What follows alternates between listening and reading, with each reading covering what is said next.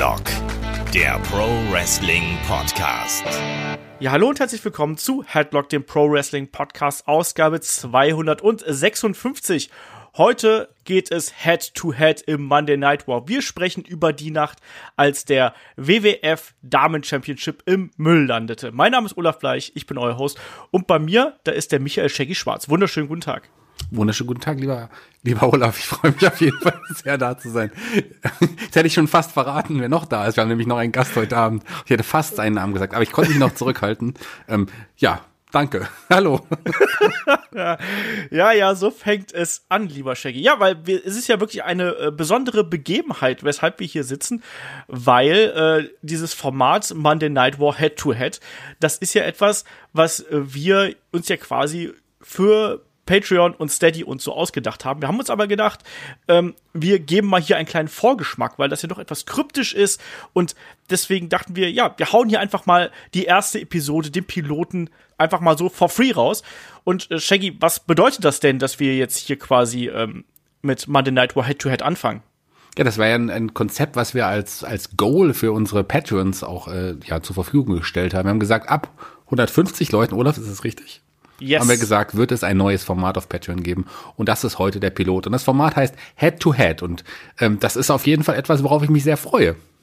Ja, ähm, um das Format vielleicht ganz kurz vorzustellen. Es geht darum, wir picken uns hier legendäre Abende, Nächte des Monday Night War raus und stellen die Shows gegeneinander. Wir vergleichen, was ist bei der WCW passiert, was ist bei der WWF passiert und versuchen dann die Parallelen zu finden, die Gegensätze zu finden und diskutieren einfach, was damals abgegangen ist, weil wir versuchen einfach quasi noch einmal nachzuempfinden, was damals in uns bei euch, vielleicht, wenn ihr es damals verfolgt habt, äh, im TV damals in den USA, was da passiert ist, das werden wir hier einfach nochmal äh, ja, zurückholen und äh, da ein bisschen auch in, natürlich in Nostalgie schwelgen.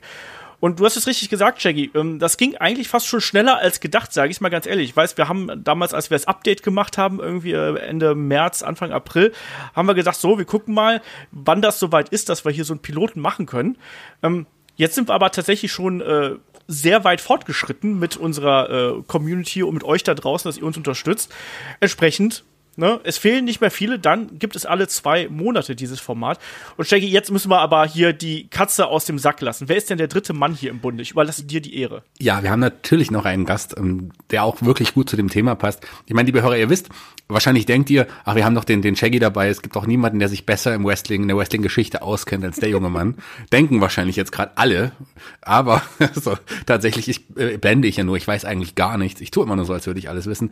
Jemand, der wirklich alles weiß, in der Wrestling, was in der Wrestling-Geschichte abgegangen ist. Neben natürlich ja, ich bin auch Olaf, da, neben natürlich Olaf, den ich natürlich noch erwähnen wollte. Aber so wirklich ein Wrestling-Historiker, und davon gibt es in, in, Deutschland sehr, sehr wenige. Jemand, der zwar später mit dem Wrestling angefangen hat als wir beide, Olaf, aber der trotzdem seitdem Wrestling aufgesogen hat wie kein anderer. Und neben dir, lieber Olaf, mein anderer Lieblingskollege im Wrestling-Podcast, ähm, ist niemand Geringeres als unser guter Freund aus Wien, mein Gigantenkumpel Markus Holzer. Hallo Markus. Ich bin ganz überrascht, dass du jetzt nichts über Körpergröße gesagt hast, sowohl bei Olaf als auch bei mir. Ich habe da richtig drauf gewartet, muss ich sagen. Es ist, jetzt, weil ich mich damit umgehen muss. Äh, hallo euch beiden, freut mich, dass ich hier bin, äh, wieder bei euch hier zu Gast und ja, äh, das klassische Wrestling, da interessiere ich mich auch sehr dafür und da freue ich mich auch heute schon richtig drauf. Da gibt es einiges, glaube ich, zu besprechen über diese Ära, in die wir heute eintauchen werden. Ähm, ja, mein Name ist übrigens Markus Holzer. Markus mit C, Holzer mit Z. Ich podcaste eigentlich äh, mehrmals die Woche bei Power Wrestling Radio, schreibe schon seit bald 20 Jahren über Wrestling und äh, mal gucken, was wir heute da alles herausfinden bei diesem tollen Format, muss ich sagen, dass du dir da überlegt hast, Olaf ja, wir werden mal schauen, ob das ein tolles Format ist. Es ist ja, wie gesagt, unser Pilot. Und wir gucken mal, äh, ob das auch im Podcast-Form so spannend ist, wie ich mir das auf dem Papier ausgedacht habe. Wir drei haben ja auch schon die äh, erste Folge von WCW Nitro äh, zusammen besprochen. Und wir hatten da so viel Spaß dran, dass wir gesagt haben, Mensch, lass uns doch da was Regelmäßiges draus machen. Und das ist eben unser Ziel, dass wir das dann eben alle zwei Monate äh, bei Patreon und bei Steady dann eben äh, online stellen für unsere Supporter da draußen. Und hier, das ist jetzt der Pilot, damit geht's los und äh, vielleicht kriegen wir davon euch ein paar ja noch zusätzlich angefixt. So, äh, es ist der 18. Dezember 1995. Ähm, wir sind bei der WCW und bei der äh, WWF natürlich. Und ihr habt, ihr habt gerade schon gesagt, die erste Ausgabe WCW Monday Nitro ist ein paar Monate her. Wir haben den überraschenden Wechsel von Lex Luger zur WCW überstanden, mehr oder weniger. Und äh, bei WWF ist noch Business as usual. Bei der WCW kochen wirklich schon die Geschütze hoch, um es mal so auszudrücken. Und äh, jetzt die Frage, warum haben wir uns eigentlich den 18. Dezember ausgesucht? Nicht nur, weil es so schön natürlich am Anfang äh, der, des Monday Night Wars ist, sondern natürlich auch, weil es da diese legendäre Geschichte gibt mit äh, Medusa, Alundra Blaze, die den äh, WWF-Damentitel in den Müll schmeißt. So, und um die Zeit so ein bisschen einzuordnen, Shaggy, wo befanden wir uns denn hier äh, Anfang bzw. Mitte Dezember 1995? Was ging da bei der WCW und bei der WWF ab? Ja, du hast gesagt äh, Dezember, das heißt auf jeden Fall bei der WWE, das ist kurz vorm Royal Rumble gewesen, da war es nicht mehr lang hin und wir waren kurz nach In Your House, ich glaube Seasons Beating hieß äh, die In Your House Veranstaltung. Äh, ja, die, ansonsten bei der WCW waren wir auf dem Weg zu Starcade, zu dem World Cup of Wrestling, an den ich mich auch noch sehr gut erinnere, als die WCW-Stars gegen die Stars von New Japan angetreten sind.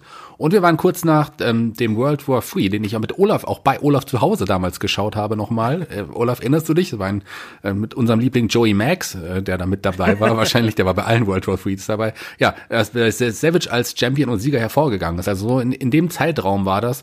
Und ich ähm, muss sagen, warum haben wir uns erst ausgerechnet die Shows ausgesucht? Das habe ich mich bei dem Betrachten von Raw auch gefragt. Spätestens bei dem zweiten Match habe ich, hab ich dieses, ich bleib hier oft ruhig und bin eigentlich immer fröhlich, aber beim zweiten Match habe ich gedacht, das ist das schlimmste Konzept, was wir hier ausgegraben haben, wenn ich jetzt mir oft so diese Sendung noch anschauen muss. Also wir schimpfen heute über die aktuellen Raw-Episoden, aber wenn man sich die von damals anschaut, die waren wrestlerisch teilweise auch nicht besser. Also jetzt die als Beispiel. Also, also wrestlerisch sind die heutigen auf jeden Fall ja. besser, würde ich mal sagen. Und aber kürzer war es. Kürzer, das war das war der einzige Vorteil. Es war deutlich kürzer. Aber so von Characters in der Sendung zumindest, naja, wenn man da an einen ja ein Fatou irgendwie denkt, aber da kommen wir ja später noch dazu, muss ich sagen, dass auch die Charakterbildung vielleicht auch nicht unbedingt besser war. Aber da gab es natürlich Ausnahmen. Die Main Event der Riege war natürlich deutlich besser besetzt. Ja, auch in Your House Season Beatings war jetzt nicht besonders geil, der Event an sich. Da gab's einen sehr, sehr guten Main-Event mit dem äh, Match zwischen Bret Hart und British Bulldog. Das ist aber auch zugleich der In Your House Event mit dem legendären äh, Arkansas Hawk Pen Match. Es ist der Event mit Undertaker gegen Mabel äh, in einem Casket Match. Auch das war nicht besonders geil. Äh, wir hatten Ahmed Johnson gegen Buddy Landell. Also, schwierige Kiste. Buddy Landell, auf den kommen wir auch noch, auch noch zu sprechen. Ähm, genau. Ja ja, so ist es dann gewesen. Ne? Das war eine, eine merkwürdige Zeit. Markus, hast du äh, Erinnerungen an diese Zeit, Ende 95, außer dass du vielleicht schon Weihnachtsgeschenke gekauft hast? Äh, das weiß ich gar nicht mehr, ehrlich gesagt. Aber ich weiß, also 1995 ist ja für mich jetzt rückblickend betrachtet eigentlich auch das schlechteste WWE-Jahr aller Zeiten gewesen. Da gab es ja auch so Klassiker wie Mabel gegen Diesel im Main Event der SummerSlam und so weiter. Ähm, man muss schon sagen, das ist mir auch an diesem Doppelabend quasi aufgefallen. WWE oder die WWF, wie es damals ja hieß, die ist ja eiskalt von Monday Nitro äh, erwischt worden. Und das merkt man irgendwie auch. Also Monday Nitro feuerte damals aus allen Zylindern und irgendwie wirkte die World Wrestling Federation total behäbig und, und lang, äh, ja, altmodisch und langsam. Und das ist irgendwie auch bei diesen beiden Raw und Nitro Ausgaben mir aufgefallen, dass irgendwie hat man da nicht so richtig schnell reagieren können. Du hast ja gerade erwähnt, Olaf, dass Nitro erst ja, relativ kurz zuvor gestartet ist, waren vielleicht zwei Monate. Ja. Und ja, ich habe eben das Gefühl, dass die WWF damals irgendwie noch nicht gewusst hat, wie sie reagieren soll, in ihrem alten, schlechten 95er Trott gefangen war und da irgendwie gedacht hat, ja, Nitro, das, das zieht eh wieder an uns vorbei und vielleicht auch diese Bedrohung noch gar nicht so ernst genommen hat man war so ein bisschen in der Starre, hatte ich so das Gefühl. Man hat irgendwie gehofft, dass äh, es quasi so weiterläuft wie bis jetzt auch. Ich meine, die Zahlen damals waren äh, ja durchaus nach wie vor okay. Ne? Also wenn man sich so die Ratings anschaut, ähm, da hat sich ja dann äh, äh WWF äh, WWF Raw und äh, WCW Nitro, die haben sich ja abgewechselt, wenn man das so, so sich anschaut. Ne? Also auch die Wochen davor, irgendwie, wenn man so äh, Anfang äh, Oktober zurückgeht, da war es dann mal gleich, da stand es dann 2-6 zu 2-6, da, dann äh, Woche danach 2-6 zu 2-4 für Raw, äh, für 2-2 für Raw, danach äh, 2-2 für 2-6 für, äh, für Nitro. Also es hat sich immer wieder abgewechselt eigentlich. Ähm, trotzdem hat man das Gefühl gehabt, dass äh, die WCW zu diesem Zeitpunkt ein moderneres, frischeres und auch aggressiveres äh, Produkt ähm, nach vorne geführt hat. Deswegen, die Ratings waren hier noch relativ ausgeglichen. Da hat sich noch nicht so viel getan, auch an dem Abend selber. Also am äh, 18.12. war es so, dass zwar die WCW gewonnen hat mit äh, 2,3 auf Seiten von WWF zu 2,7 auf Seiten von der äh, WCW. Aber auch schon kurz danach, also die WWF hat ja dann an äh, Heiligabend oder ne, am 25.12. nicht gesendet, dafür die WCW, da hatten wir dann eine 2,5, was ich übrigens auch schon beachtlich finde, dafür, dass es der 25. Dezember ist, also dass da so viele Leute Wrestling schauen, wundert einen ja eigentlich. Aber äh, schon Woche drauf, zum 1.1., hatten wir dann wieder äh, einen Ratingswechsel und dann auch äh, zum 8.1. wieder gab es auch einen Sieg für WWE Raw. Also obwohl wir jetzt hier so ein bisschen über die äh, WWF schimpfen, war es dann trotzdem so, dass äh, die trotzdem noch eine, eine starke Zielgruppe gehabt hat und trotzdem noch ein Programm aufgefahren hat, was die Leute dann überzeugt hat, natürlich bis der große Engel der NWO gestartet ist. Das hat ja noch ein bisschen gedauert, aber hier, das war die erste Spitze und unser Ziel ist eben heute ein bisschen zu erzählen, was ist an diesem Abend passiert, wie waren die Shows und ja, wie hat sich das, das natürlich dann auch auf, ausgewirkt. Und ähm, da fangen wir doch gleich mal an. Erstmal so mit dem ersten Eindruck. Wir haben es schon beim ersten äh, Nitro so ein bisschen gesagt. Ähm, Markus, wie hat dir hier wieder die Aufmachung und das Ganze drumherum gefallen äh, von äh, WCW Nitro? Die äh, WWF Raw-Kulisse kennt man ja eigentlich noch, aber wie hat dir hier so im Vergleich, wie haben dir die beiden Shows gefallen, rein optisch? Ja, sehr gut. Ich muss sagen, ich war und bin noch immer ein absoluter Fan von dieser, also optisch vor allem von dieser WCW-Ära. Da gab es auch immer bei den Pay-per-Views schöne, besondere Eingangsbereiche. Da hat man sich immer wieder was überlegt bevor dann dieses neue Logo kam, dann wurde es ganz furchtbar und mir, mir gefiel diese alte, dieses alte Raw, äh, Entschuldige, Nitro-Setting sehr gut mit den großen silbernen Buchstaben, dem Eingangsbereich mit den bunten Lichtern und so weiter. Ich finde, das war ein schönes Mittelmaß an schönen Production Values, aber halt nicht too much. Jetzt, äh, wenn ich mir heute äh, Raw anschaue, mir ist es ein bisschen zu bunt, ein bisschen zu glatt gebügelt, wenn ich ehrlich bin. Das nimmt für mich dann die Aufmerksamkeit ein bisschen sogar von den Wrestlern weg. Damals bei Nitro hat man irgendwie so ein schönes Mittelmaß gefunden und deswegen finde ich, hat auch heute, im Jahr 2019, diese Aufmachung nichts von ihrem Reiz verloren. Ich finde, die könnte man genauso heute auch noch bringen. Vielleicht mit einem Screen oben noch drüber und das würde aber wunderbar auch immer passen. Ja, so ein paar, oder vielleicht auch der Entrance-Bereich vielleicht noch ein bisschen ausführlicher, irgendwie vielleicht da noch eine LED-Wand oder sonst irgendwas.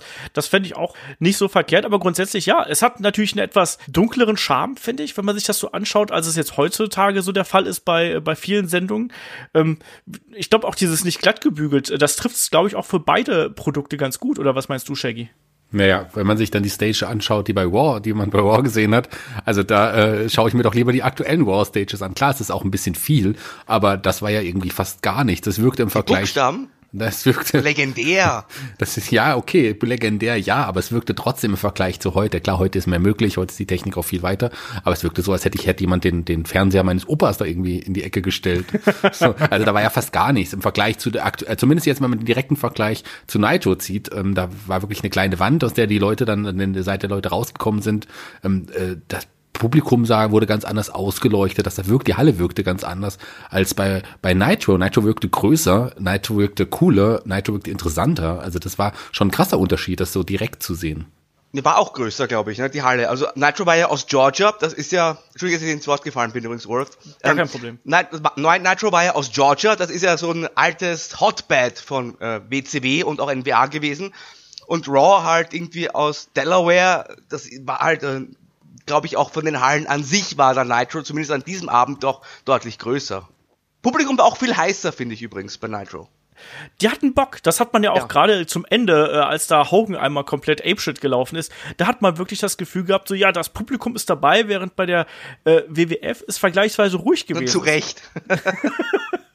ja, fangen wir da gleich vielleicht mal an hier. Also steigen wir doch einfach mal in die, in die Shows ein, weil wir werden jetzt quasi versuchen, die Shows so ein bisschen in Stücke äh, aufzuteilen und die beiden dann gegeneinander zu setzen. Wir haben jetzt quasi mit dem Anfang, mit dem ersten Eindruck hier gestartet und dann geht's eben weiter mit dem Opening-Segment und ja, bei der WCW haben uns dann erstmal drei Herren am Kommentatorenpult begrüßt. Das war natürlich äh, Steve Mongo McMichael, begleitet von seinem äh, Chihuahua. Wie hieß denn der damals nochmal? Ich hab's jetzt gerade wieder vergessen.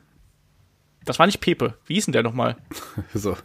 Äh, der hieß in dem Fall Bandito, glaube ich, weil er ja so angezogen war wie der, heut, wie der heutige Wrestler Bandito, auch mit so einem, ja, mit so einem Cowboy-Schutzdings und gar, ganz schlimm, wie er mit dem, wie er den Hund gekleidet hatte. Aber wie er ihn tatsächlich genannt hat, pff, ich glaube, Ich weiß es auch nicht mehr. Oh, also wenn das jemand weiß, dann ist das, dann ist das bestimmt Markus. Das macht Shaggy übrigens gerne, mal schön die Verantwortung hier abschieben, so. Pepe gefällt mir aber ganz gut, das können wir doch nehmen. Das war auch das Steckenpferd von Chavo, aber das passt in dem Fall ja auch ganz gut. Genau, ist ja auch egal. Pepper war der Hund von Al Snow damals, wenn ich mich jetzt nicht komplett täusche, so war es. Ähm, ja, egal. Egal wie der Hund hieß, auf jeden Fall, äh, ne, Steve Morgan McMichael samt Hund natürlich Eric Bischoff und ähm, Bobby the Brain Heenan. Und die drei haben uns da quasi abgeholt. Und kaum, dass die Show losging, die haben quasi gerade angefangen zu hypen, da äh, tauchte dann schon eine alte Bekannte auf, Markus. Wer ist denn da plötzlich aufgeschlagen? Weil ich habe dieses Segment irgendwo in der Mitte der Show in meinem Kopf ver verordnet gehabt. Und das kam ja gleich quasi zu Beginn. Ja, man fing gleich mit einem Kracher zu Beginn an, vielleicht auch aus dem Grund, weil ausnahmsweise Raw auch live an diesem Abend stattfand. Das war ja nicht immer so, das war alle paar Wochen, dass ja. Raw live ausgestrahlt wurde. Danach hat man eine weitere Sendungen aufgezeichnet. Und ähm, Eric Bischoff hat ja auch zu Beginn der Nitro-Sendung extra betont, wir sind die einzige Wrestling-Sendung, die jede Woche live kommt. Und da, um da gleich der WWF was entgegenzusetzen, hat man wohl diese äh, Lady gebracht, die wir alle damals auch schon kannten. Es war Alandra Blaze, die zur WCW zurückgekehrt ist. Die war früher unter dem Namen Medusa ja schon mal mit dabei, glaube ich auch Teil der Dangerous Alliance zum Beispiel. Und sie ist da einfach mal auf, auf die Bühne gekommen, sage ich mal, und hatte aber etwas in der Hand, und zwar einen pinkfarbenen Gürtel. Und sie hat auch erklärt, was das denn ist. Sie meinte, ähm, das hier ist der WWF Damen Champion Titel. Und dann hat sie sich eine Mülltonne geschnappt und gesagt, und das halte ich von dem WWF Damen Champion Titel, hat ihn nochmal so richtig in die Kamera gedreht und dann zack, verschwand der Gürtel in der Mülltonne. So sieht's aus. Und das war dann der erste große Knaller. Und auch in ihrer Aussage äh, war sie sehr bestimmt. Also sie hat auch sowas gesagt wie, ähm, ihr kennt mich vielleicht als Alandra Blaze, aber mein Name ist Medusa und ich werde immer Medusa sein. Dann gab es die Aussage, die du gerade gesagt hast, mit dem WWF Championship. Ähm, und nachdem sie den, äh, den Gürtel in den Eimer, der natürlich rein zufällig da an der Seite stand, ne, äh, versenkt hat, kam die Aussage, und das ist, was ich von WWF denke. Und ähm, ihr, ihr habt mich vielleicht mal Alandra Blaze genannt, aber diese Zeiten sind vorbei. Und äh, sie ist jetzt nicht nur dort, wo die äh, großen Jungs spielen, sondern auch da, wo die großen Mädchen spielen.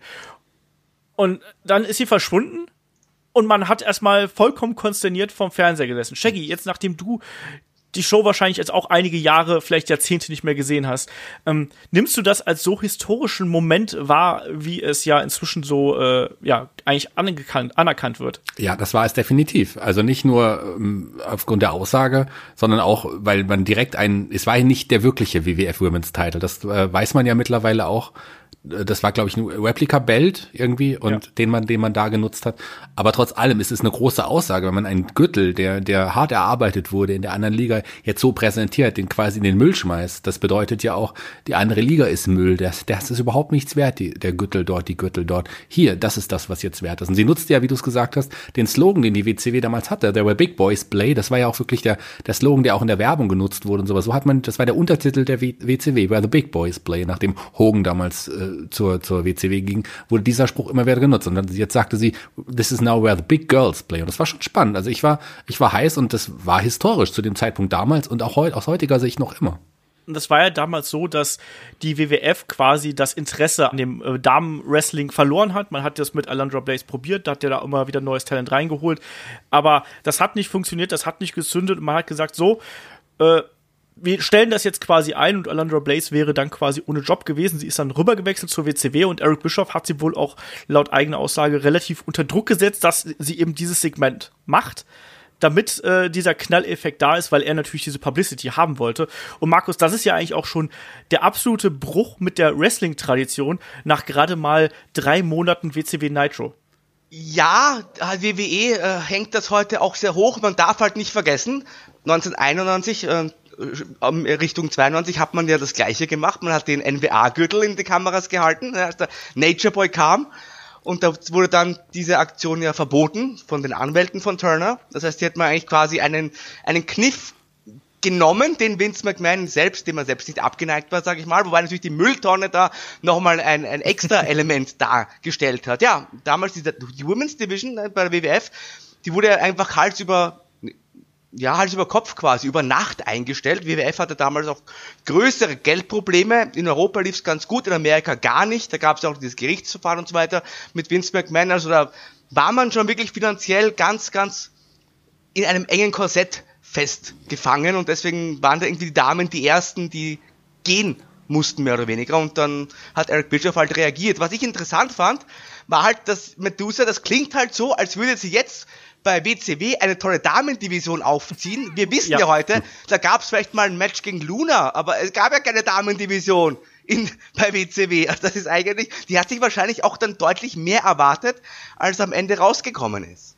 Ja, sie ist immerhin Cruiserweight Champion hinterher gewesen. Darf man nicht vergessen.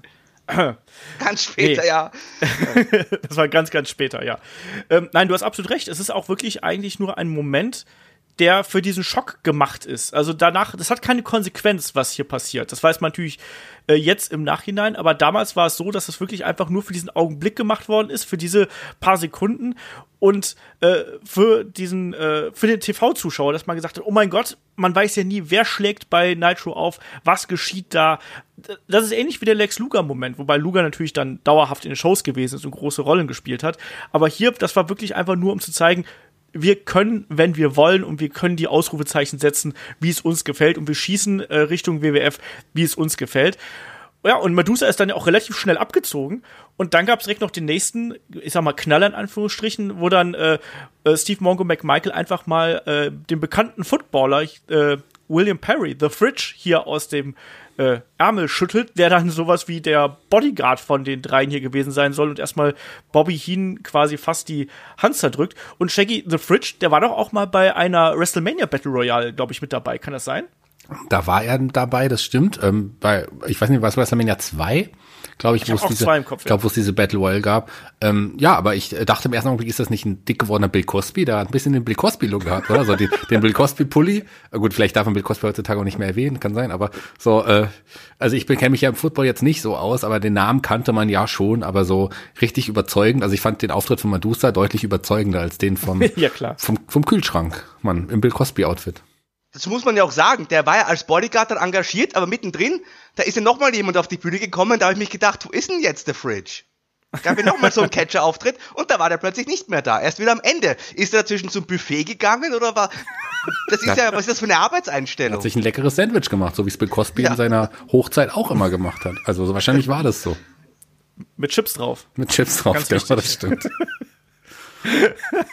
ja, man weiß es nicht. Aber es ist auch da wieder, es ist ein bekannter Name. Du holst, du holst einen Star von WWF rüber, du lässt den äh, Gürtel verschwinden und du holst dann noch einen Star äh, aus dem Sportbereich mit rüber das ist schon, ich finde, das ist schon ein starker Anfang einfach, weil du hast einen unglaublich hohen Wiedererkennungswert. Und dann können wir ja gleich den nächsten Schritt machen, bevor wir zu Raw äh, rüberschalten. Und dann gab es ja auch noch das erste Match hier. Und das war gleich, auch aus heutiger Sicht, ja, das sind zwei der größten aller Zeiten. Ric Flair gegen Eddie Guerrero, einen noch sehr jungen Eddie Guerrero zugegebenermaßen. Aber Markus, mit den zwei kann man hier schon mal eine Show starten, oder? Ja, Wahnsinn. Generell ist mir halt bei Nitro aufgefallen, dass die Stardichte auch in dieser TV-Sendung unglaublich hoch war, wie viele ehemalige World Champions da aufgetreten sind. Und ja, da, da fängt man halt quasi einfach mal mit dem Ric Flair an, dem neben, neben Hogan wahrscheinlich zweitgrößten Namen, den die Firma zu bieten hat. Und dann fahren die auch gleich so ein tolles Match auf, das mir auch sehr gut gefallen hat. Äh, übrigens auch aufgefallen ist mir da ein Hogan-Fan in der ersten Reihe.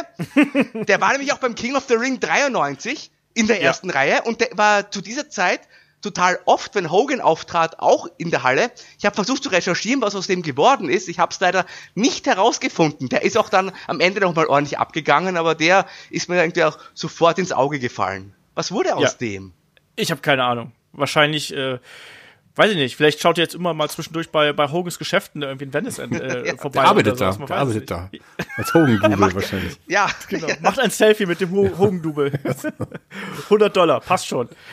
Ähm, Ja, aber Shaggy, wie, wie, hat dir das Match gefallen? Also, das war kein besonders langes äh, Match zwischen Eddie Guerrero und äh, Ric Flair. Äh, Eddie Guerrero noch nicht mal beim Entrance, nur Ric Flair durfte hier reinkommen. Eddie Guerrero stand schon im Ring und wurde einmal kurz angekündigt und durfte einmal kurz die Faust in den Himmel recken. Aber ich fand, für so ein TV-Match war das schon eine, eine flotte Nummer und vor allem hat es gerade einen Ric Flair hier gut präsentiert. Ja, absolut. Das war ein geiler Start in, in, in, diese, in diese Show. Und ähm, du hast gesagt, zwei der größten aller Zeiten. Sicherlich ähm, rein Ric Flair auf jeden Fall. Eddie muss man da irgendwie auch nennen. Und äh, da der noch in seiner Anfangszeit bei der WCW damals, das war schon, war schon toll, ähm, die beiden jetzt so gegeneinander zu sehen. Flottes Match, hat Spaß gemacht. Äh, das, äh, klar könnten die beiden noch eines, einiges drauflegen, aber das war ein, ein, ein TV-Show-Match. Also von daher, äh, mir hat es sehr, sehr gut gefallen und es hat ja dann auch noch, noch eine weitere Geschichte mit sich geführt. Und Eddie hat auch nicht aufgegeben am Ende.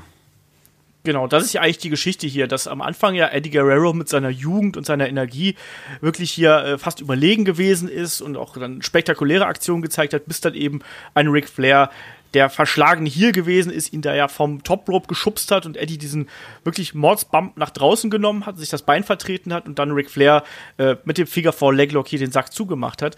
Ähm, Markus, wie hat dir gefallen, dass hier Eddie quasi ohnmächtig geworden ist bei einer TV-Show? Das kennt man auch fast sehr, fast gar nicht, ehrlich gesagt. Nee, war, war ein gutes Finish, hat beiden geholfen und was mir halt auch hier besonders wieder aufgefallen ist, wie modern Eddie Guerrero eigentlich gewrestelt hat. Also oft, wenn man sich so Sendungen ansieht von 95 bis irgendwie die frühen Nullerjahre. Ich meine, es hat sich halt sehr, sehr viel getan, wenn man sich heute Raw anschaut und die Wrestling-Sendungen. Es ist halt die Athletik heute sehr viel höher, die, das Match-Tempo ist schneller und ich denke, so ein Eddie Guerrero, den kann man auch von 1995 ins Jahr 2019 versetzen. Ich fand, das war total modern aus heutiger Sicht, was der da im Ring abgeliefert hat. Und das ist natürlich auch ein absolutes Qualitätsmerkmal.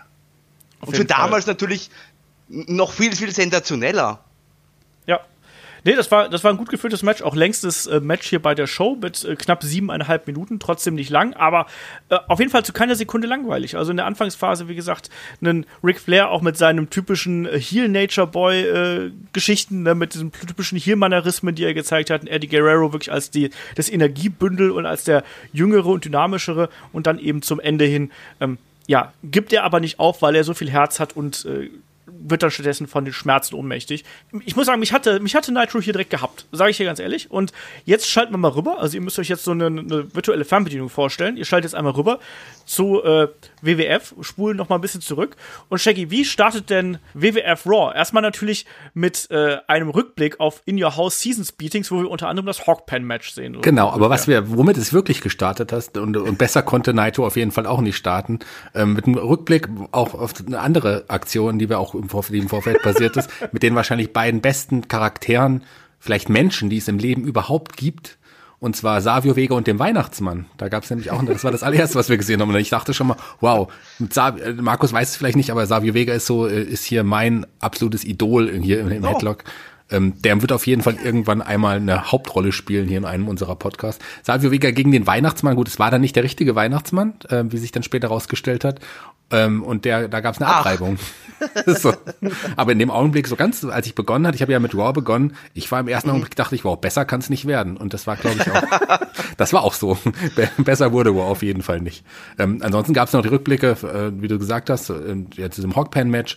Ja, und dann äh, sah man ein Vince McMahon und ähm, wer war es nochmal? Jerry Lawler. Und Jerry Lawler war es, genau, die beiden, die auch die Show schon mal gehypt hatten. Ja, also ähm, die standen dann, die saßen nicht am Kommentatorenbowl, die, die saß, standen da, wie sie immer am Anfang einer, einer wow, Show da standen, vor dem Publikum und haben erstmal die Show gehypt. Aber äh, viel mehr war da auch nicht.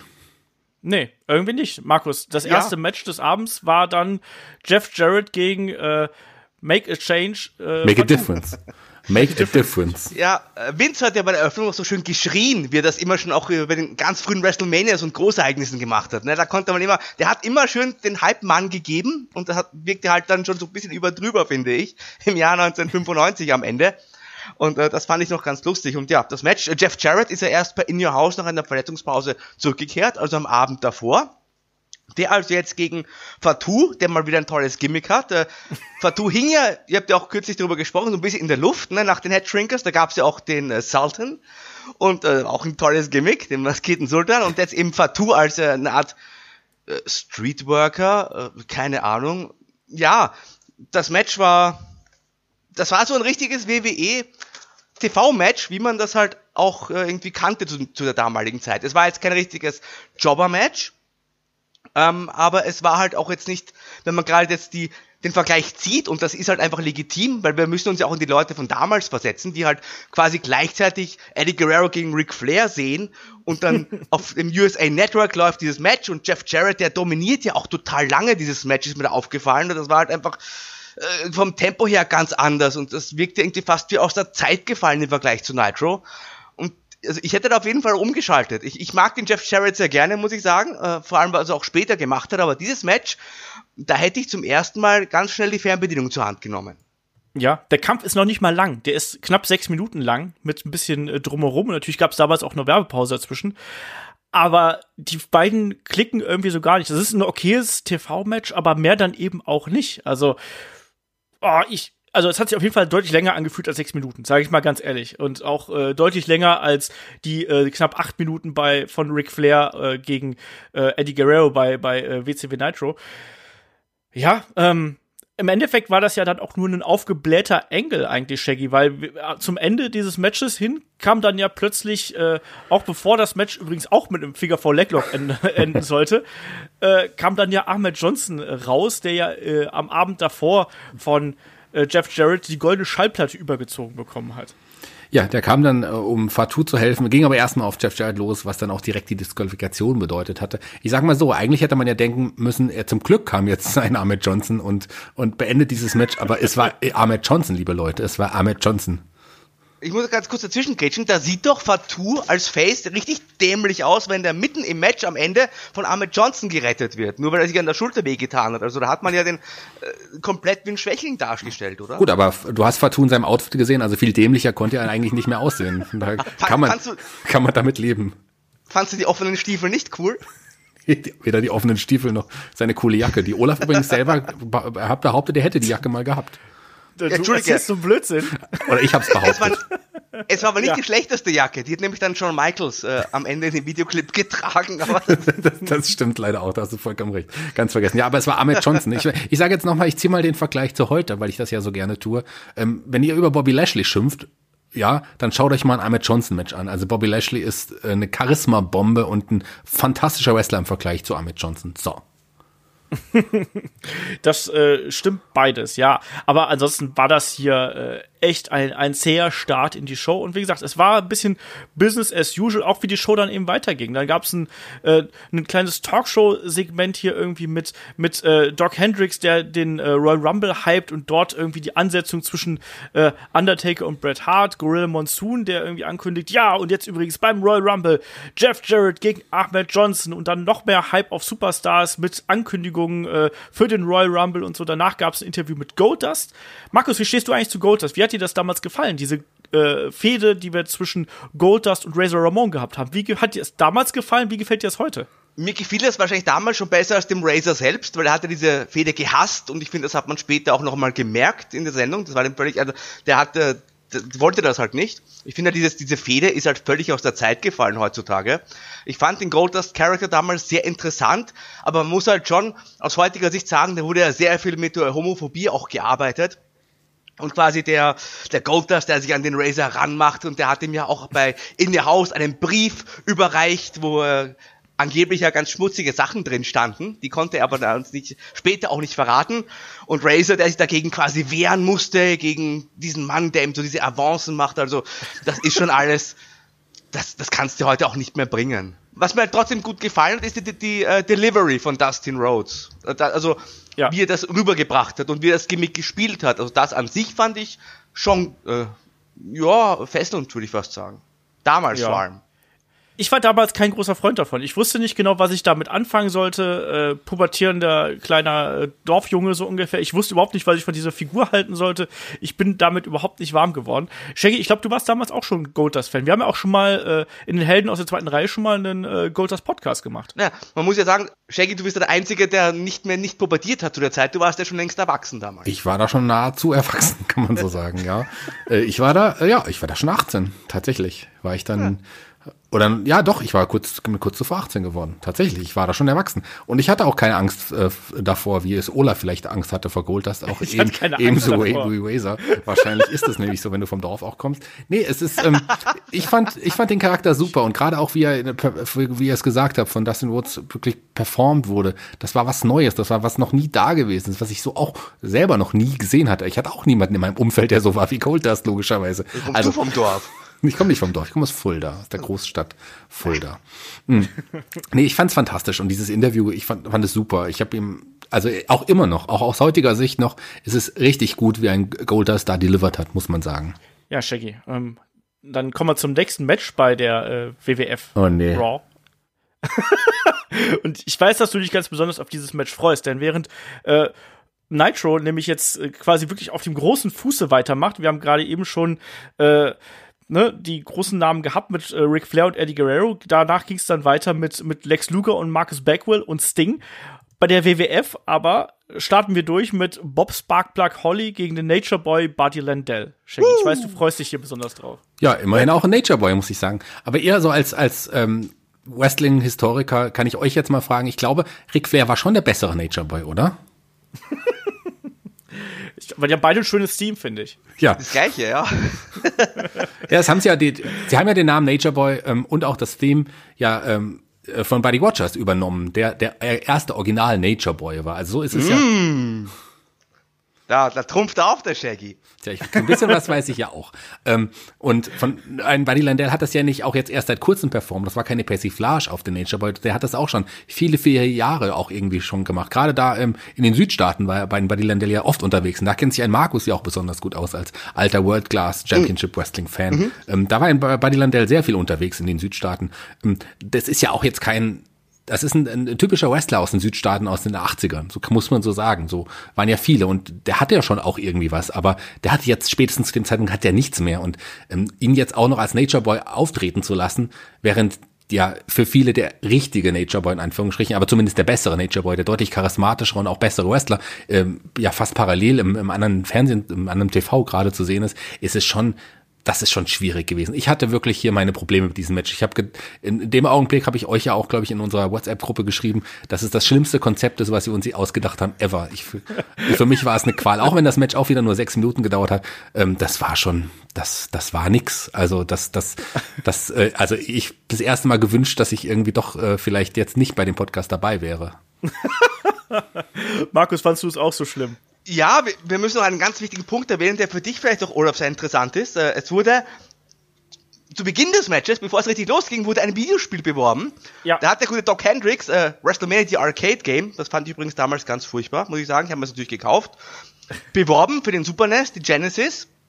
Und dazu gab es übrigens ein, ein, umsonst ein VHS-Tape mit den besten Tricks. Der hat das direkt auf die Matte gestellt und beworben, während sich die Wrestler im Ring fertig gemacht haben. Ich finde das wirklich total merkwürdig, oder? Das ist total respektlos eigentlich.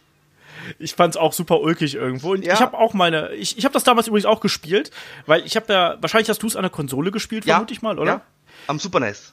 Ja, ich, ich war damals ein äh, PC-Spieler und es gab für den PC ums Verrecken keine Wrestling-Games. Und ich war dann so glücklich, als dieses WrestleMania The Arcade Game rauskam. Und ich habe es dann gekauft und erstmal lief's nicht. Ich weiß, ich habe das zu Weihnachten geschenkt bekommen. Äh, meine Eltern waren total glücklich, dass es noch angekommen ist und so. Und Olaf wollte es dann spielen. Und dann lief dieses bekackte Spiel erstmal nicht. Wie das ja früher damals so der Fall gewesen ist. Da musst du irgendwelchen Arbeitsspeicher freimachen. Ich habe zwei Tage gebraucht, bis ich meinen Computer so weit konfiguriert hatte, bis ich dieses Spiel spielen konnte. Und dann habe ich es aber auch nicht mehr weggelegt, weil es das einzige war und weil ich ein Wrestling-Spiel spielen wollte. Und ich weiß, das ist kein gutes Spiel, das ist eher so ein Mortal Kombat-Klon, aber ich äh, hege da sehr viele äh, Erinnerungen dran. Ich mochte das sehr gern. Ich weiß nicht genau wieso, aber ich mochte das. So. Ja, zurück zum Match hier, Zum ne? Match, ja. äh, Bob, Bob Sparkplug Holly gegen Buddy Landell. Auch das war jetzt kein besonders geiles Match. Also Buddy Landell war ja tatsächlich hier noch mal äh, für längere Zeit, äh, also für kurze Zeit, aber doch längere Zeit äh, bei der Fühlt äh, auf jeden Fall. bei der WWF unter Vertrag. Er hat ja am Abend davor hat er ein Match gegen Ahmed Johnson gehabt und äh, hat dann ja, wie gesagt, hier gewonnen und hat dann in den Wochen darauf auch unter anderem gegen einen jungen Matt Hardy gewonnen. Und hat wenig später, im, äh, im Januar, hat er äh, dann ein Match gegen Bret Hart, den damaligen äh, äh, Champion, bekommen. Hat es aber verloren. Danach hat er sich verletzt und war nie wieder gesehen, quasi so ungefähr. Also äh, immerhin aber nochmal ein kleiner Run von Buddy Landell. Ja, aber Match war auch nicht besonders geil, muss man sagen. Aber um den Olaf mal kurz zu unterbrechen, sorry, die Matches, die du gerade aufgezählt hast, haben alle bei den TV-Tapings an dem Tag und am nächsten Tag stattgefunden und ja. am Tag zuvor. Das heißt, eigentlich lief sein Run genau drei Tage bei der, bei der WWE damals. Nicht unbedingt äh, lang, aber immerhin äh, hatte er auch ein paar Matches, die dann über die Wochen ausgestrahlt waren. Aber es waren tatsächlich alles Matches, die jetzt hier bei den Tapings, also bei im, am Tag davor bei New House und bei den Tapings heute und bei den Tapings am Tag drauf stattgefunden haben.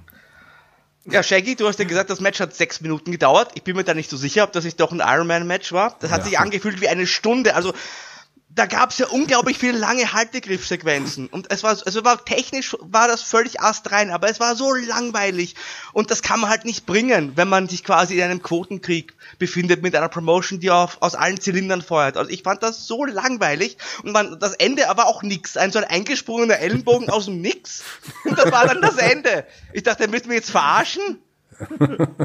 Also Nee, ja. wieder schon. Und, und, die, und die Kommentatoren haben sie noch gehypt, diesen ja. Elbow Drop. Ne? So, oh, diesen Elbow Drop, den kennt man in den Südstaaten ganz besonders. Hab, haben sie das gesehen? So, wie der, der, war, nicht, war nicht der Duke Josis Trash Compactor auch eine Zeit lang ja, dieser Trash, eingesprungene ja. Elbow? Trash Compactor 2. Es gab den, den einen, das war so ein, ich glaube, Pump Handle Drop oder so. Und dann gab es ja. den Trash Compactor 2.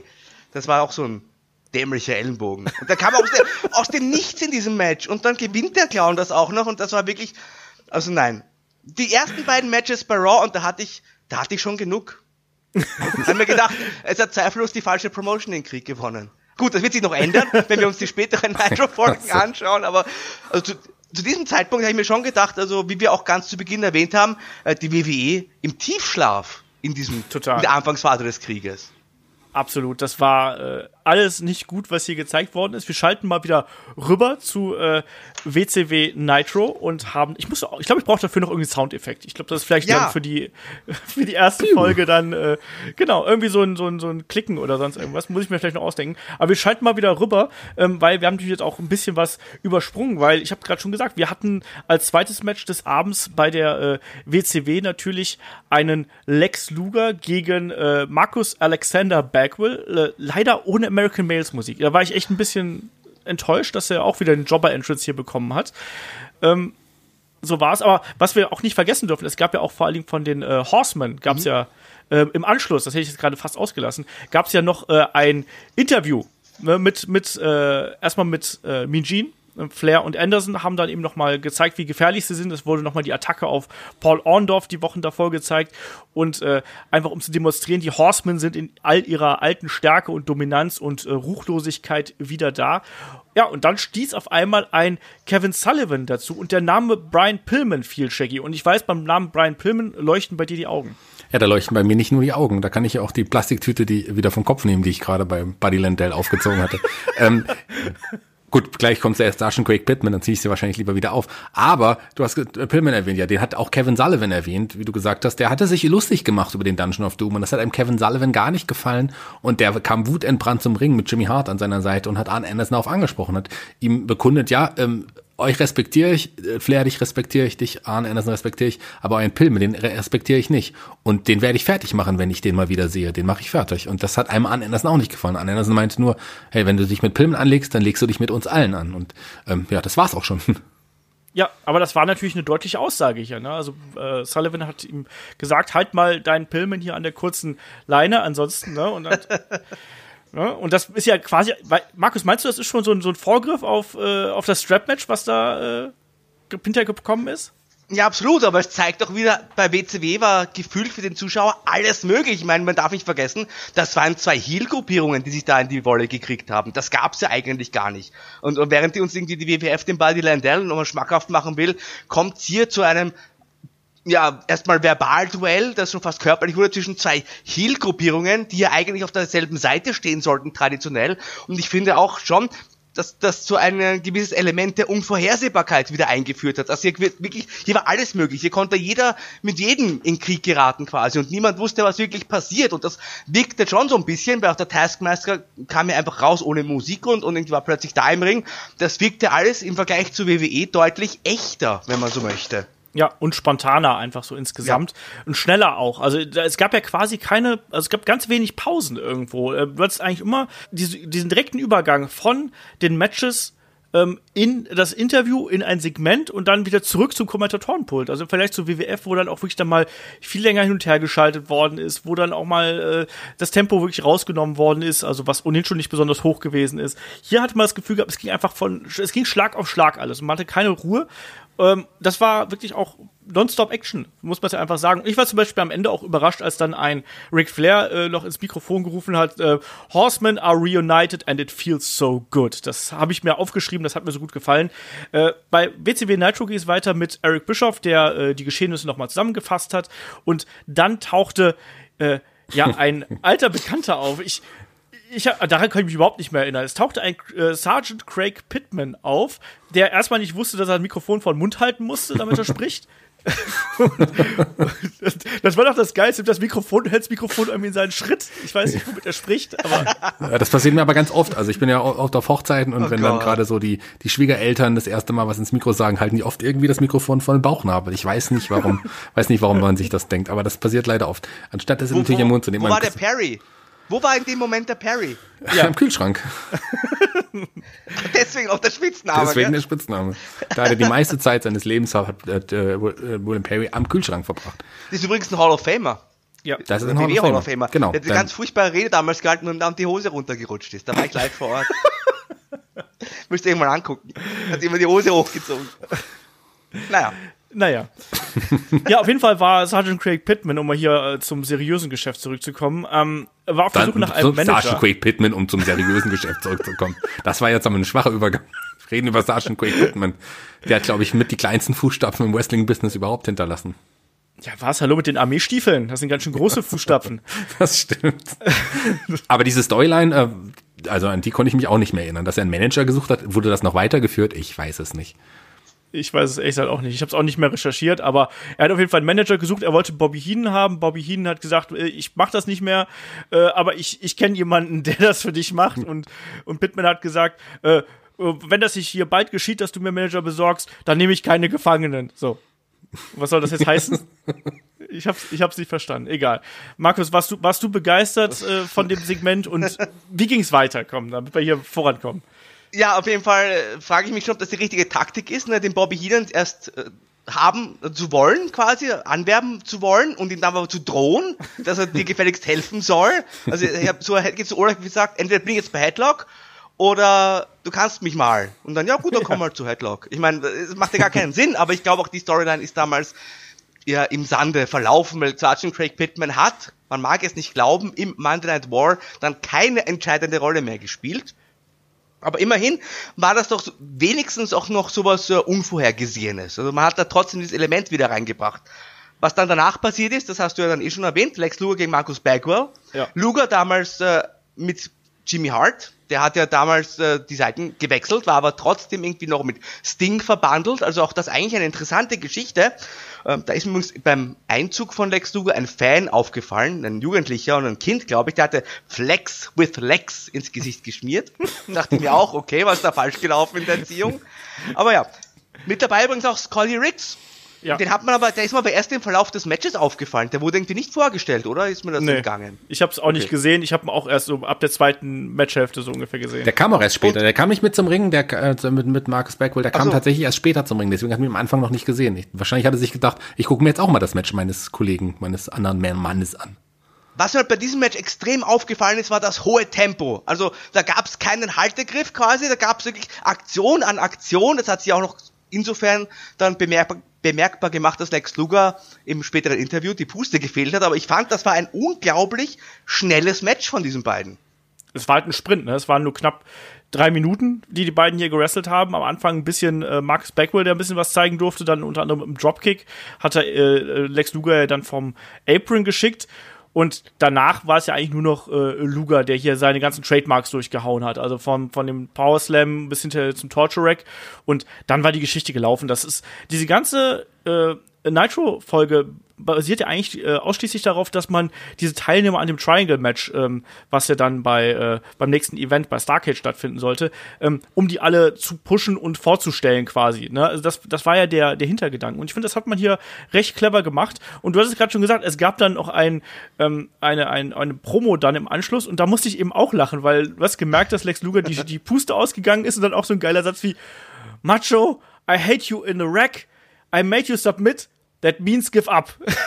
ist, ich, ich, musste sehr laut lachen. Aber auf jeden Fall, egal wie, äh, auch die, die Sprüche von Luger waren halt der Hammer. Der hat auch noch sowas gesagt, so sinngemäß wie, ähm, ich werde der Champion sein, den ich jeden Morgen im Spiegel vor mir sehe. Fantastisch. Aber viel besser finde ich, finde ich wirklich, äh, glaube ich, was ähm, Submission bedeutet. Das bedeutet, man gibt auf, finde ich fantastisch. Genau. Also so. Jetzt da zu dem Zeitpunkt war mir das dann auch endlich klar. Ich wusste das die letzten Jahre davor nicht. Jetzt hat mir Luca endlich erklärt, äh, wieder ein äh, Rätsel gelöst. Ja. Äh, ansonsten hier schnelles Tempo. Ähm, das war, war, war auf jeden Fall kein Lex Luger Match, was einem wehtat, was ja äh, durchaus mal vorkommen konnte, gerade in späterer Zeit. Das konnte man hier so machen. Äh, es gab danach Werbung für Saturday Night, wo dann unter anderem Arn Anderson auf Johnny B. Bad mit der Diamond Doll aufeinander trifft. Es gab VK Wall Street gegen Alex Wright und Sergeant Pittman. Craig. Ja. ja. Aber Sergeant Craig Pittman nicht gegen irgendjemanden, gegen, gegen seinen ja, gegen seinen ja, größten Gegner, den er überhaupt in seiner Karriere hatte. Der wurde extra dafür, äh, also äh, Cobra war es. Cobra war ja extra der Gegner, der quasi das Gimmick wurde kreiert, um einen Gegner für Sergeant Craig Pittman mhm. zu finden. Da gab es ja auch eine lange Storyline zwischen den beiden, äh, Geschichte zwischen den beiden, die im Vorfeld abgespielt, von der ich, in die ich mich nicht mehr erinnere, aber ich weiß, dass sie auf jeden Fall eine lange Geschichte miteinander haben. Ich glaube, Pittman war der, der Trill Sergeant von Cobra oder wie auch immer. So. Aber Cobra ist ja niemand Geringeres als der falsche Stinger, gell? Ja. Ganz genau. Ja. Also er hat eigentlich immer nur kopiert. Das ist Hitman und dann den Stinger. Das stimmt. Ah jo, also, äh, ne, da war, das war auf jeden Fall eine, ein bisschen Hype, was hier auch dazugehört und man darf es auch gar nicht unterschätzen. Also auch damals hat man ja schon mit Saturday Night gute Quoten gezogen. Also da haben auch viele Leute damals äh, zugeschaut. Das war schon, das war schon okay so. Es gab dann auch noch, noch mal ein Hype hier, da gab es noch mal Lex Luger und noch mal Sting. Also man hat da schon versucht, das meiste aus der Star Power rauszuholen, was man damals irgendwo gehabt hat. Und äh, ich habe es gerade gesagt, es wurden die Teilnehmer an diesem äh, Triangle-Match äh, vorgestellt und wurden hier präsentiert. Deswegen das nächste Match war Earl Robert Eaton, begleitet von, ich habe den Namen nicht verstanden. Er hatte einen, ein, Jeeves. Ein Jeeves? Jeeves? Jeeves, ja. Ich habe den auch noch nie gesehen. Shaggy, kannst du den? Na klar, kannte ich Jeeves. Der war ja, hat ja auch ähm, die, die Blue Bloods länger gemanagt irgendwie. Der war jetzt nicht nur kurz da. Also an Jeeves kann ich mich erinnern. Ich kann mich nur noch an die, wie, wie hieß denn der andere, der früher bei William Regal dabei gewesen ist? Der hieß William. Lord William. Ja, okay, gut. Na gut. Ich kann, an den kann ich mich überhaupt nicht mehr erinnern hier. Ja, hast Shaggy, du was verpasst. Wie war das Match? Ja, das Match war gut. Also ich fand das Match, mir hat das Match richtig, richtig viel Spaß gemacht. Ein, ein Bobby Eaton, eh ein unterschätzter Wrestler. Der ist ein großartiger Wrestler gewesen, der es auch schon zu Midnight Express Zeiten wirklich drauf hatte. Ähm, der ein Beautiful Bobby war er wahrscheinlich nie wirklich, also zumindest fand, fand, er, fand ich nicht, dass er zu den Hübscheren gehört hatte. Ähm, und optisch hat er auch irgendwie so auch sein Körperbau, der war jetzt nicht wirklich super durchtrainiert und sowas, aber der hatte, hatte einiges drauf und gerade sein Legjob vom obersten Seil, der war fantastisch. Also das Match hat mir auch sehr viel Spaß gemacht. Klar, dass hier ein Sting am Ende auch siegreich hervorgang, aber das Match fand ich gut, das war auch flott. Ja, kann man so sagen. Markus, hast du hier was äh, hinzuzufügen? Ist dir was besonders ähm, aufgefallen? Ja, das Match war halt ein bisschen langsamer als die anderen, die ersten beiden Matches. War, war auch sehr kurz gehalten, finde ich, war in Ordnung. Und mir ist halt da auch zum ersten Mal aufgefallen, wen wir schon alles in der Sendung hatten. Nature Boy Ric Flair, ehemaliger World Champion im Ring. Lex Luger, ehemaliger World Champion im Ring. Und jetzt kommt einfach dieses Ding, der drittgrößte Superstar oder zweitgrößte Superstar, je nachdem, wie man sehen will im Ring. Also da, da hat man unglaubliche Star Power für eine TV-Sendung aufgefahren, während ähm, bei Raw, wo wir auch gleich mal zurückschauen sollten, ähm, genau. nur der, nur der Intercontinental Continental Champion vor Ort war, aber sonst eigentlich kein Name von Welt, zumindest nicht live, nur in irgendwelchen Clips. Also das ist schon bemerkenswert, finde ich, wie man hier bei bei der WCW mit, mit diesem TV, mit dieser TV-Zeit umgegangen ist, sage ich mal, während die WWF eben noch dieses Konzept von früher mehr oder weniger verfolgt hat, die großen Namen äh, nur sehr selten eingesetzt und wenn dann eher beim Pay-per-View. Ja, genau so ist es. Also man hat hier gemerkt, dass äh, die WCW hier wirklich versucht, fast schon äh, ja, aufs Gas zu drücken, um möglichst viel Quote zu ziehen. Und du hast auch gerade richtig gesagt, wir schalten mal wieder zurück zur WWE, WWF Raw äh, Episode. weil gerade dieser Mittelteil ist ja auch so wichtig eigentlich, weil du willst, musst, du musst ja eigentlich gut durch den Mittelteil einer Show kommen, damit du quasi ja dann auch äh, die Leute noch im Main Event hältst und dann, dass die auch wirklich die großen Entwicklungen mitbekommen. Und bei der äh, WWF ich fand es erstmal lustig, da haben wir einen alten Bekannten gesehen, äh, Ricochet, wenn auch als Ja, äh, hab aufgeschrieben. wenn auch als Auto, als ferngesteuertes Auto und irgendwelche Karate Fighters und Hotshot Basketballspiele und ich habe gesagt, In ich würde alles Werbung. sofort nehmen. Ja, in der Werbung. So, erklär das nochmal Aber ganz auf, genau. auf dem Network drin, komischerweise. ja, das hat habe ich auch nicht verstanden. Nein, das waren natürlich Werbespots hier, ähm, wo es wo es äh, um Ricochet Autos ging, das waren ferngesteuerte Autos, so Karate Fighter Puppen und irgendwelche ähm, Hotshot Basketballspiel habe ich mir hier aufgeschrieben, also irgendwie so äh, ne Spielzeug halt. War, es war kurz vor Weihnachten. Ja, aber ist auch klar, warum das noch, warum man das auf dem Network auch noch sieht. Das haben sie natürlich drin gelassen, weil niemand sich die War-Sendung anschauen wollte. Und deswegen konnte das auch keiner rausschneiden, weil es keiner so lange Aber- geschafft hat, zumindest. Aber trotzdem Raw äh, kürzer als Nitro habe ich mir aufgeschrieben auf dem Network. Äh, Raw mit 47,11, Kölnisch Wasser, und Nitro mit 52,27. Ja. So is it. Äh, weiter ging es dann mit dem Talk-Segment hier, Brother Love, ne, ähm, mit Ted DiBiase und auch da, Markus, ich, normalerweise ist Ted DiBiase ein Garant für gute Promos, aber hier habe ich das Gefühl, der hat sich die ganze Zeit im Kreis gedreht, so rhetorisch. Das ist überhaupt nichts. Ich dachte zuerst mal, oh, Brother Love und Ted DiBiase, jetzt wird's spannend. Die haben eine tolle Geschichte. Survivor Series 90. Brother Love hatte damals den Undertaker in die WWF geführt, als Teil von Ted DiBiases Team. Dachte ich, okay, jetzt wird hier wieder Geschichte geschrieben. Stattdessen hat uns der Brother Love einfach nur den Santa Claus vorgestellt. Den Santa mit X, der schon zu Beginn der Sendung gezeigt wurde gegen Savio Vega. Das ist also ein toller neuer Superstar. Der kommt nicht vom Nordpol, der kommt vom Südpol. Und der wird hier ordentlich für Furore sorgen. Äh, Santa Claus übrigens, äh, da war der alte Balls Mahoney, steckte damals im Kostüm drin. Also das war aber auch so ein Gimmick, das, also das war ja auch der tiefsten 80er Jahren, muss man sagen. Das war 85 schon veraltet. Aber äh, Ted DiBiase hat halt da um den heißen Brei geredet, diesen Superstar angekündigt, der nicht mal vor Ort war, muss man sagen. Der hat ihn vorgestellt und er war nicht einmal da. Das war. Ja, und dann hat er, hat er noch angekündigt, 1996, das wird das Jahr der Million Dollar Corporation. Fand ich interessant, rückblickend, weil ich mir dachte, Nee, das wird eigentlich das Jahr der NWO und da bist du auch dabei. Aber 1996 wird auch das Jahr des Million Dollar Champions. Er hat also hier angekündigt, diesen alten Gürtel, den er früher selber getragen hat, zurückzubringen, einen neuen Champion zu krönen. Und das ist ja schon relevant rückblickend betrachtet. Genau, und wenn man jetzt mal äh, das Datum nimmt, den 18.12., dann ist es nicht nur deswegen historisch, weil ja im Endeffekt der äh, WWF äh, Women's Championship hier im Müll gelandet ist, sondern an dem Tag ist auch Steve Austin quasi debütiert hier im Rahmen dieser Tapings. Also da gab es dann später noch das Debüt vom Ringmaster, der dann eben hier als Million Dollar Champion präsentiert worden ist. Diese Show wurde aber dann erst im Januar ausgestrahlt. Aber trotzdem, wenn man das so sieht, ist es halt dann eben auch noch mal doppelt äh, so schön. So, aber jetzt sind wir eigentlich schon fast in Main-Event-Region Da, hier. ich Also, möchte gerne noch was dazu sagen, und zwar Zu Santa Claus, oder? nicht zu Santa Claus, äh, Oh, generell zu der Art und Weise, wie das Interview geführt wurde. Klar gehört das sicherlich zu den Top 3 der schlimmsten Interviewsegmente, die ich gesehen habe, weil es einfach überhaupt nicht, das war überhaupt nichts, das war gar nichts. Was war das? Ähm, da ist überhaupt nichts passiert. Also ganz schlimm. Aber ist euch aufgefallen, dass die beiden äh, ungefähr nur 15 Zentimeter voneinander entfernt standen? Die standen doch so unglaublich eng zusammen in dem Ring. Und ich habe keine Ahnung, warum. Also die standen die ganze während des gesamten Interviews sehr, sehr nah zusammen. Die haben sich wirklich auch kaum voneinander wegbewegt. Das habe ich nicht verstanden. Ich habe die ganze Zeit nur gefragt, warum stehen die so nah zusammen? Und dann war es auch schon vorbei. Aber die haben sich auch mehrmals umarmt. Vielleicht hängt das ja auch zusammen.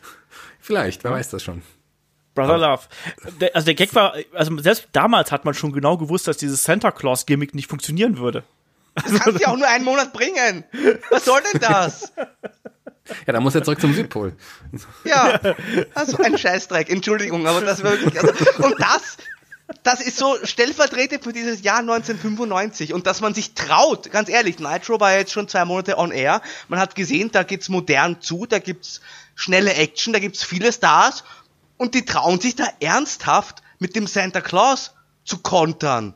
Da denke ich mir schon, ähm, was, was ging da in den Köpfen vor? Ich meine, da muss doch jemand da gesessen sein und gesagt haben, nee, also das ist jetzt vielleicht nicht die richtige Möglichkeit, um da unsere Nummer 1 Position zu festigen. ja, vielleicht haben sie sich man so gedacht, verblendet? der, ja, man hat sich gedacht, Santa Claus wird relativ schnell overgehen, weil man stellt ihn direkt gegen den wahrscheinlich hottesten Superstar, den man im Roster generell weltweit wahrscheinlich vielleicht den größten Star, den man jemals im Wrestling auch hatte, gegen den stellt man ihn direkt und zwar gegen niemand geringer als Savio Vega hat man ihn ja gestellt und hat aber trotzdem nicht funktioniert. Ja, schade. Bei, dabei hat es bei Mabel, bei King of the Ring schon so hervorragend funktioniert. Ja. Man weiß es nicht. Ähm, also wir ge- bewegen uns jetzt langsam so Richtung Main Event zu. Bei beiden Shows, ähm, bei äh, WWF Raw ging es dann eben weiter mit der Ankündigung des Raw Bowl. Das war die große Show zur äh, New Year's Night. Ähm, Ein, ein Wort noch. Ja. Entschuldige, aber Nee, es, war ja eigentlich, es, war, es war die letzte Folge des Jahres. Am 25. gab es ja kein Raw. Ja. Und man stellt aber jetzt den Santa Claus vor. Wenn Raw beim Raw Bowl, den du gerade erwähnt hast, am 1. Januar erst wieder zurückkehrt, dann ist das Gimmick ja schon wieder tot. du kannst ja im Januar kannst du auch den Santa Claus nicht antreten lassen. ja. Ich, das, Der Markus redet sich in. Rage. Ja, ja total. Das, Die erste und die letzte. Ausgabe mit Markus, bevor der gleich einen Herzinfarkt bekommt. Vor allem regt er sich jetzt über Santa Claus auf, während man eben den Nature bei Buddy Landell gesehen hat, der auch irgendwie 20 Jahre zu spät da war. Gut, aber der hat ja wenigstens was gezeigt. Santa Aber- Claus war nur drei Wochen zu spät, Buddy Landell war 15 Jahre zu spät.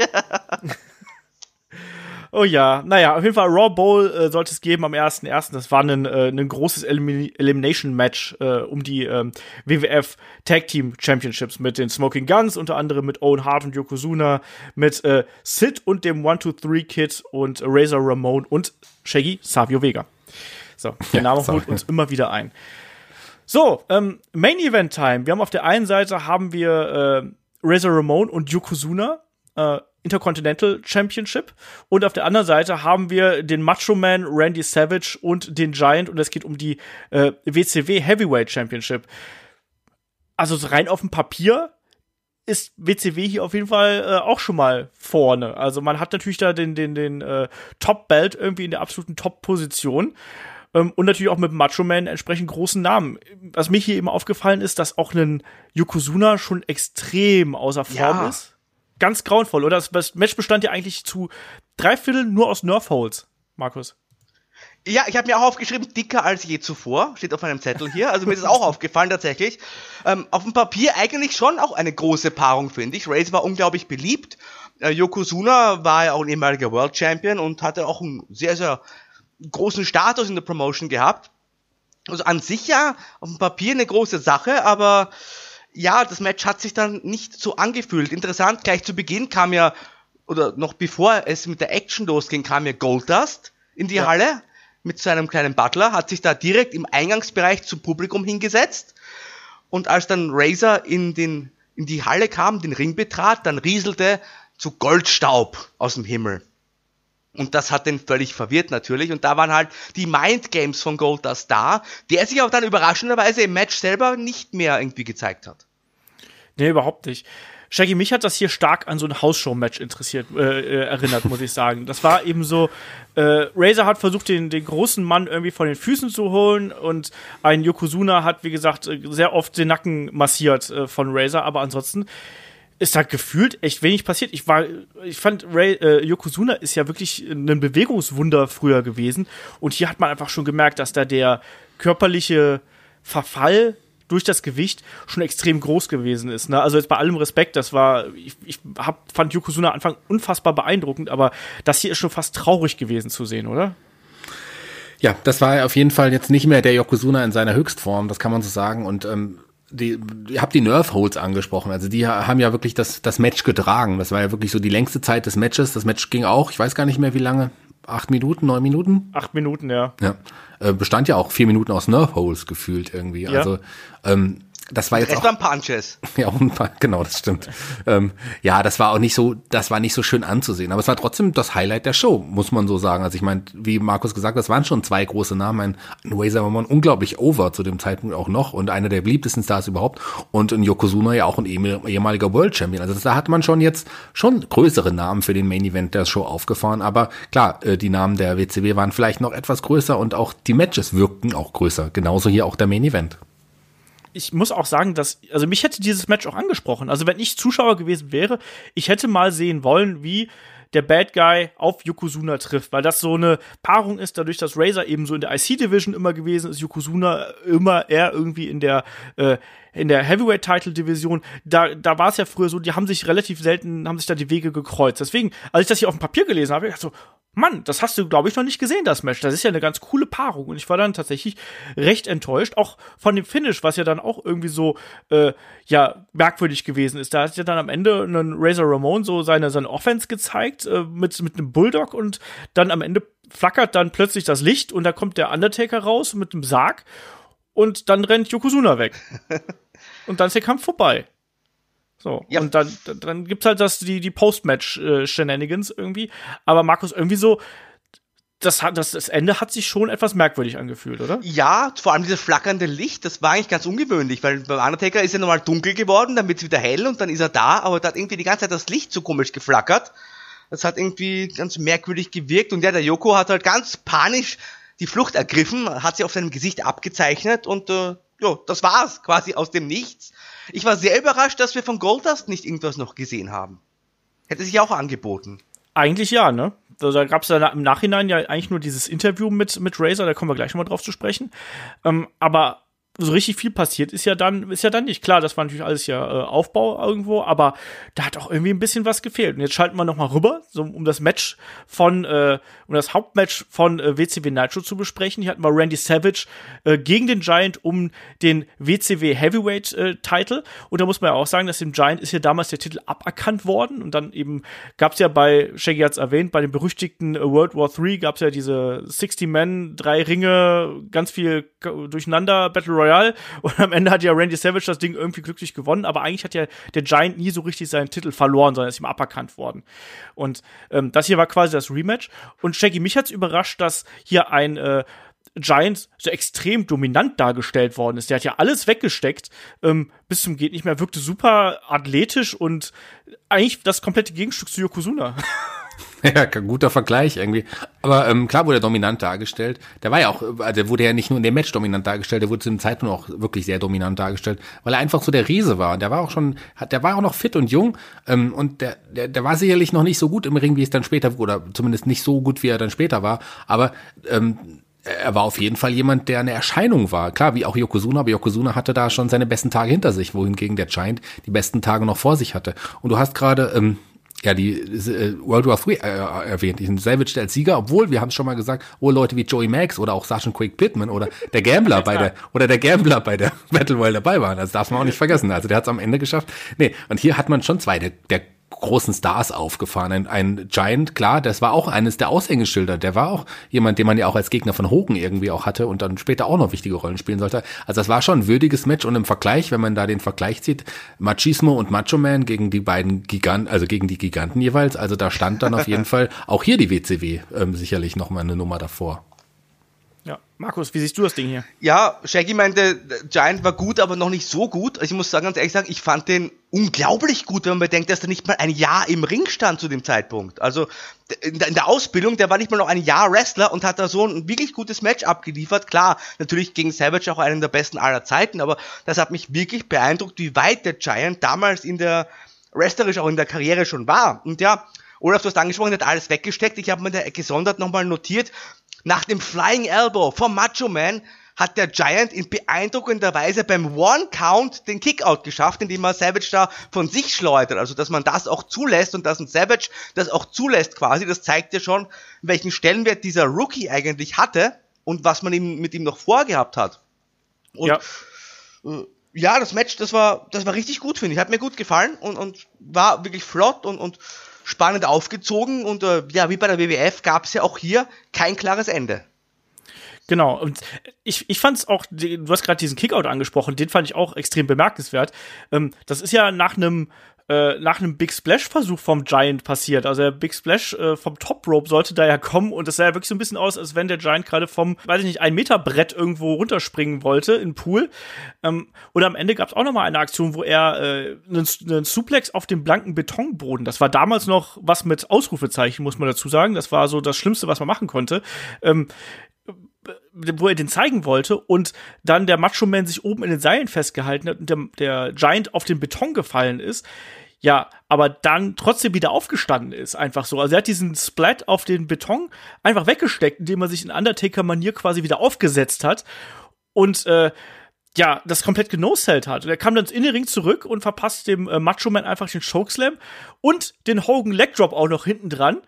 Also, äh, unglaublich. Und da hat man dann schon gemerkt, auch im Vorfeld haben ja die Kommentatoren gesagt, ja, äh, Hulk Hogan ist wahrscheinlich auch hier in der Arena und man hat es dann auch äh, an den Publikumsreaktionen gemerkt. Da hat sich dann was getan. Hogan erschien und attackierte den Giant äh, und den Referee und Doug Dillinger und also ziemlich jeden anderen auch mit dem Stuhl. Es gab äh, ungeschützte Stuhlschläge gegen den Kopf und die Crowd ist komplett apeshit gegangen. Und Markus, du hast gerade angesprochen, man hat hier das Gefühl gehabt, alles kann passieren. Das war jetzt hier auch wieder so. Es war komplettes Chaos am Ende, wo dann auch die Kommentatoren, also äh, Steve McMichael und der gute alte Kühlschrank auch wieder da äh, angekommen sind. Das war richtig durcheinander am Ende. Ja, also jetzt wurde es wirklich äh, wichtig, sage ich mal. Hab noch gemerkt an, daran, dass der Hogan-Fan in der ersten Reihe jetzt seine Kamera rausgenommen hat und äh, Fotos gemacht hat. Jetzt ging es also wirklich zur Sache. Der William Perry hat zum Glück auch rechtzeitig aufgegessen und äh, du hast es gerade erwähnt, der hat da eingegriffen, der Mongo, der Doug Dellinger, der äh, furchtbare Sicherheitschef, den fand ich immer ganz unglaubwürdig, wenn ich ehrlich bin. Der hatte, glaube ich, seinen Job auch nur, weil er mit dem Nature Boy gut befreundet war. Also mit dem Flair Nature Boy, nicht mit dem, nicht mit dem, anderen, mit dem Landell. Nein, so. nicht mit dem, nee, auch nicht mit dem Buddy Landell. Oder, ja, auf jeden Fall ging es da richtig wild zur Sache. Man muss ja sagen, da gab es eine Vorgeschichte. Hogan hat ja in der Vergangenheit schon diesen Stuhl gegen den Giant eingesetzt und wurde daraufhin auf Bewährung und, und unter Bewährung, sagt man auf Bewährung gesetzt? Nee, er befand ja. sich auf jeden Fall auf Bewährung und das heißt, wenn das nochmal passiert, dann könnte der gesperrt werden. Das war ihm völlig egal.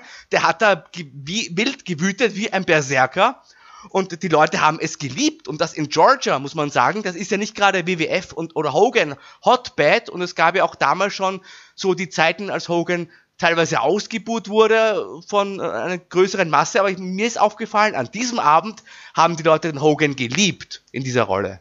Ja, das auf jeden Fall. Also die Leute sind da total abgegangen.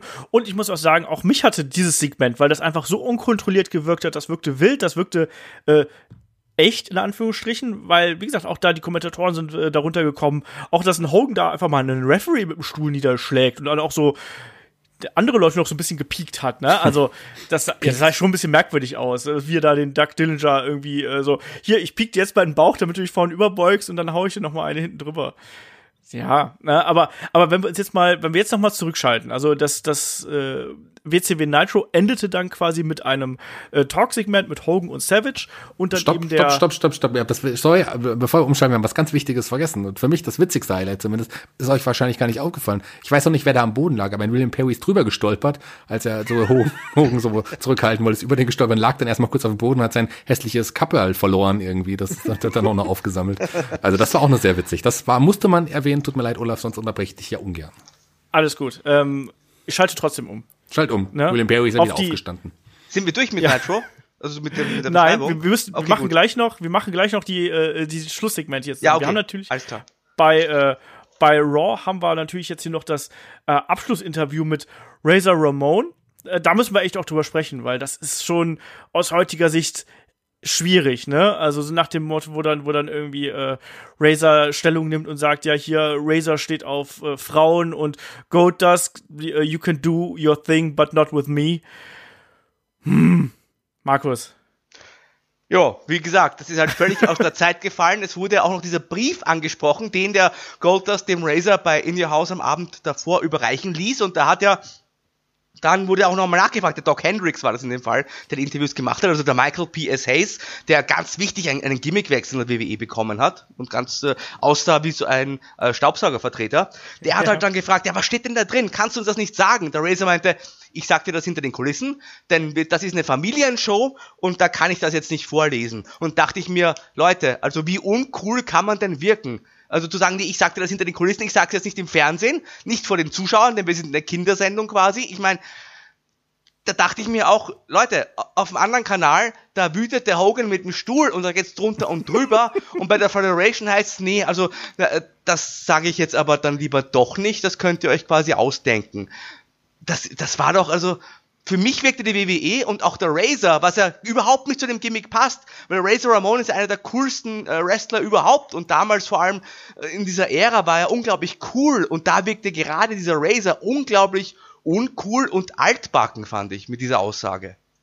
Ja, bin ich äh, komplett bei dir. Shaggy, wie hast du hier die Situation gesehen? Genauso wie Markus es gesagt hat, auch so wirklich so eine, ja, so eine altbackene Aussage dann zu sagen, ja, kann, ich stehe auf Frauen und äh, irgendwie er kann machen, was er will. Ich meine, das erinnert mich an so, ich habe, ich erzähle mal ganz kurz eine Geschichte, einen Schwank aus meinem Leben ganz kurz. Es war einer unserer Türsteher und der sagte diese typische Aussage. Wir hatten da so eine Party äh, mit Schwulen, irgendwie so eine schwulen Lesbenparty, die wir veranstaltet haben und der sagte diese typische Aussage zu mir, ähm, ja, ich habe ja überhaupt nichts gegen Schwule, aber die, solange die mich nicht anmachen, ist alles okay. Ich finde die eklig. So sagte er so. Und ich sagte dann zu ihm, ähm, da brauchst du sich keine Sorgen machen. Ich glaube, die Schwulen hier, die stehen nur auf gut aussehende, intelligente Menschen. So. Und weißt du, was er zu mir gesagt hat? Er sagte, hm, ja, stimmt, da wahrscheinlich. So. so. Also daran, daran musste ich ein bisschen tatsächlich denken, als ich dieses äh, Razor Ramon Interview gesehen habe. An diesen, diesen Moment, der schon Jahre zurückliegt. Aber ähm, das war schon, das war schon echt nicht, also das war nicht cool. Und Razor war da nicht cool war denn Tell Me a Lie, äh, das Shawn Michaels Tribute-Video, war das denn cool? Damals war es schon cool. Ich muss sagen, ich, würde lügen, wenn ich sage, dass mich das damals nicht so ein bisschen, schon so ein bisschen, dass ich es damals nicht schon ein bisschen cool fand und traurig fand. So. Und, und es hat mich auch runtergezogen und so, ich, dachte, jetzt kommen die gleichen melancholischen Gefühle wieder hoch. Ich fand es aber diesmal einfach nur schrecklich. Der Song ist zum einen echt schlimm und ich habe mir die ganze Zeit vorgestellt und habe gehofft, dass, dass ich das, diesen gleichen Song mal mit neuen Bildern sehe, wie, wie Shawn Michaels in Saudi-Arabien kämpfen. Mit Ausschnitten aus dem Saudi-Arabien-Match mit diesem Song. Das wäre doch mal total witzig. Hörer, wenn ihr mal Zeit habt, einer unserer Hörer, schneidet das doch mal bitte für uns so, macht dieses Tell Me Lie drüber mit dem, mit Ausschnitten aus dem Saudi-Arabien-Kampf. Das würde ich gerne sehen, weil das, da würde dieser Song tatsächlich besser drüber passen. Ah, wunder, das wäre das wäre ein bisschen schön. Ja. Ähm, die Geschichte kennt man ja äh, von, warum Shawn Michaels damals ja seinen Titel dann äh, abgeben muss. Das war ja diese Klopperei in Syracuse, wo er angeblich ja äh, mit irgendwelchen Marines äh, alles angelegt hat. Marines haben sie Mindestens 100.000. Es waren wahrscheinlich Schwule, weil vor denen er Angst hatte. Der wollte nicht, dass er angesprochen wird. Ja, es, es, es heißt ja, dass er da äh, angeblich irgendeine Frau von denen angegraben hat. Insofern, naja. Äh, die Klopperei war echt, die Verletzung war echt, dass man da jetzt hier so ein Tell Me a Lie Ding, auch das, Markus, finde ich, passt perfekt eigentlich zu dem schmalzigen, zu dem altbackenen, was auch ein Razor Ramon da so ein bisschen verkörpert hat, oder? Ja, da hat man ja auch dann dieses Stil noch eingebaut bei Raw, als der Shawn Michaels seinen Enzo Giri von Owen Hart kassiert hat und dann ins Koma gefallen ist und da die Geschichte noch weiter getragen hat. Es ging also darum, dass eigentlich schon Michaels seine Karriere jetzt wohl beenden muss. Äh, was mir am meisten in diesem Video aufgefallen ist, ist halt diese Jacke, die er bei diesem In Your House im Oktober getragen hat. Mit einer Anzughose und dann diese, diese bunte Jacke. Und also, wenn wir schon von uncool sprechen, also, das war das absolut Letzte. Das war das Letzte, diese Jacke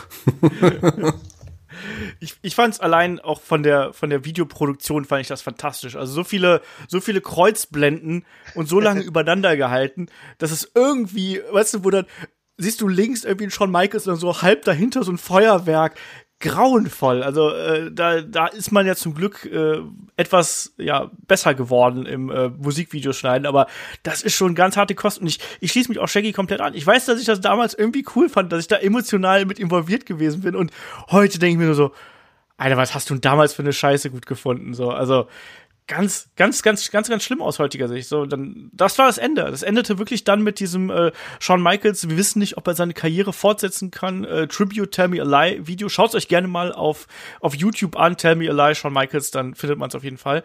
Und äh, ja, das äh, BCB Nitro, wir schalten wieder rüber, endete ja dann mit ja einem großen äh, Interviewsegment und dann auch die großen Ankündigungen, dass wenn Savage jetzt hier die nächsten Events übersteht, dass wir das große ja, Match zwischen Savage und Hogan bekommen und die beiden sind zwar noch Buddies, aber äh, sie wollen trotzdem hier gegeneinander antreten und dann eben die Zusammenfassung.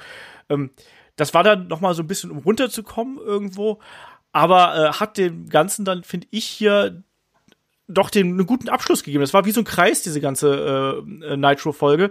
Und Markus, für mich hat das jetzt hier gepasst, auch wenn man natürlich hätte mit diesem Chaos enden können, aber man wollte noch diese Ankündigung am Ende haben, oder? Ja, ein Wort noch zu Tell Me Lie, das hat man damals so oft gespielt, dass ich bis heute den Text tatsächlich kann. Also das möchte ich zu, das gebe ich ganz ehrlich zu, der hat sich irgendwie eingebrannt.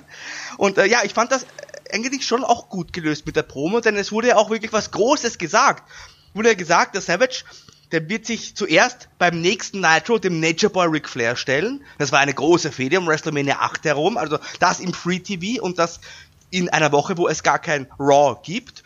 Dann wird sich der der Savage um den Sieger des Triangle Matches kümmern und wenn er das auch geschafft hat, dann wird es wohl zu diesem Match zwischen Hogan und Savage kommen. Das ist ja auch ein riesengroßes Match. Also hier hat man gleich den Leuten klar gemacht, ja, wir sind jetzt am Ende, aber ihr, ihr kriegt noch so viele tolle Matches bei uns. Savage gegen Hogan, äh, ja, gegen Hogan eben oder gegen Flair oder was auch immer. Und da hat man irgendwie schon, finde ich, das so quasi als äh, Cliffhanger genutzt. Äh, interessant auch, der Savage hat ganz am Ende den Hogan noch um den Stuhl gebeten, der ordentlich verbogen war inzwischen, hat gesagt, äh, Hogan, Hulk, kann ich den Stuhl haben? Ich glaube, da kann ich ganz schön viel Kohle machen, wenn ich den versteigere.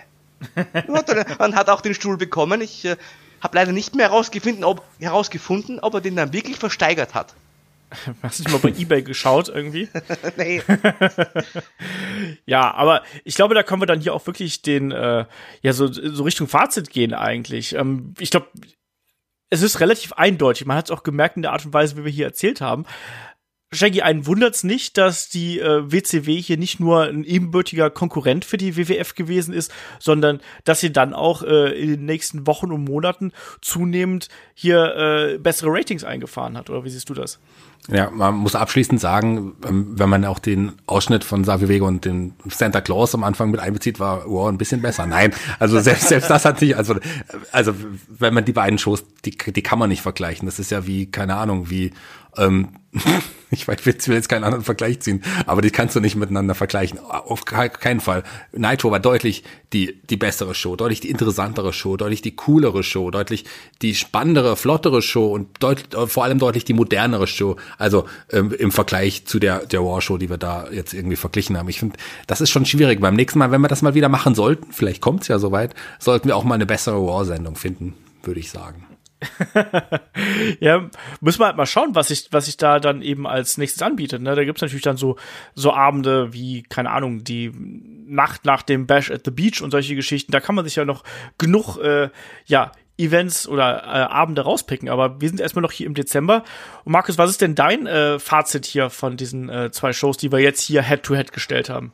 Ja, für mich war tatsächlich dieses äh, Raw eine Blaupause für die Attitude-Ära. Es wurde immer wieder die ECW als eine ja, der Ursachen genannt, dass der Vince Russo ganz gern zugeguckt hätte, aber für mich war das eigentlich schon so eine kleine Blaupause.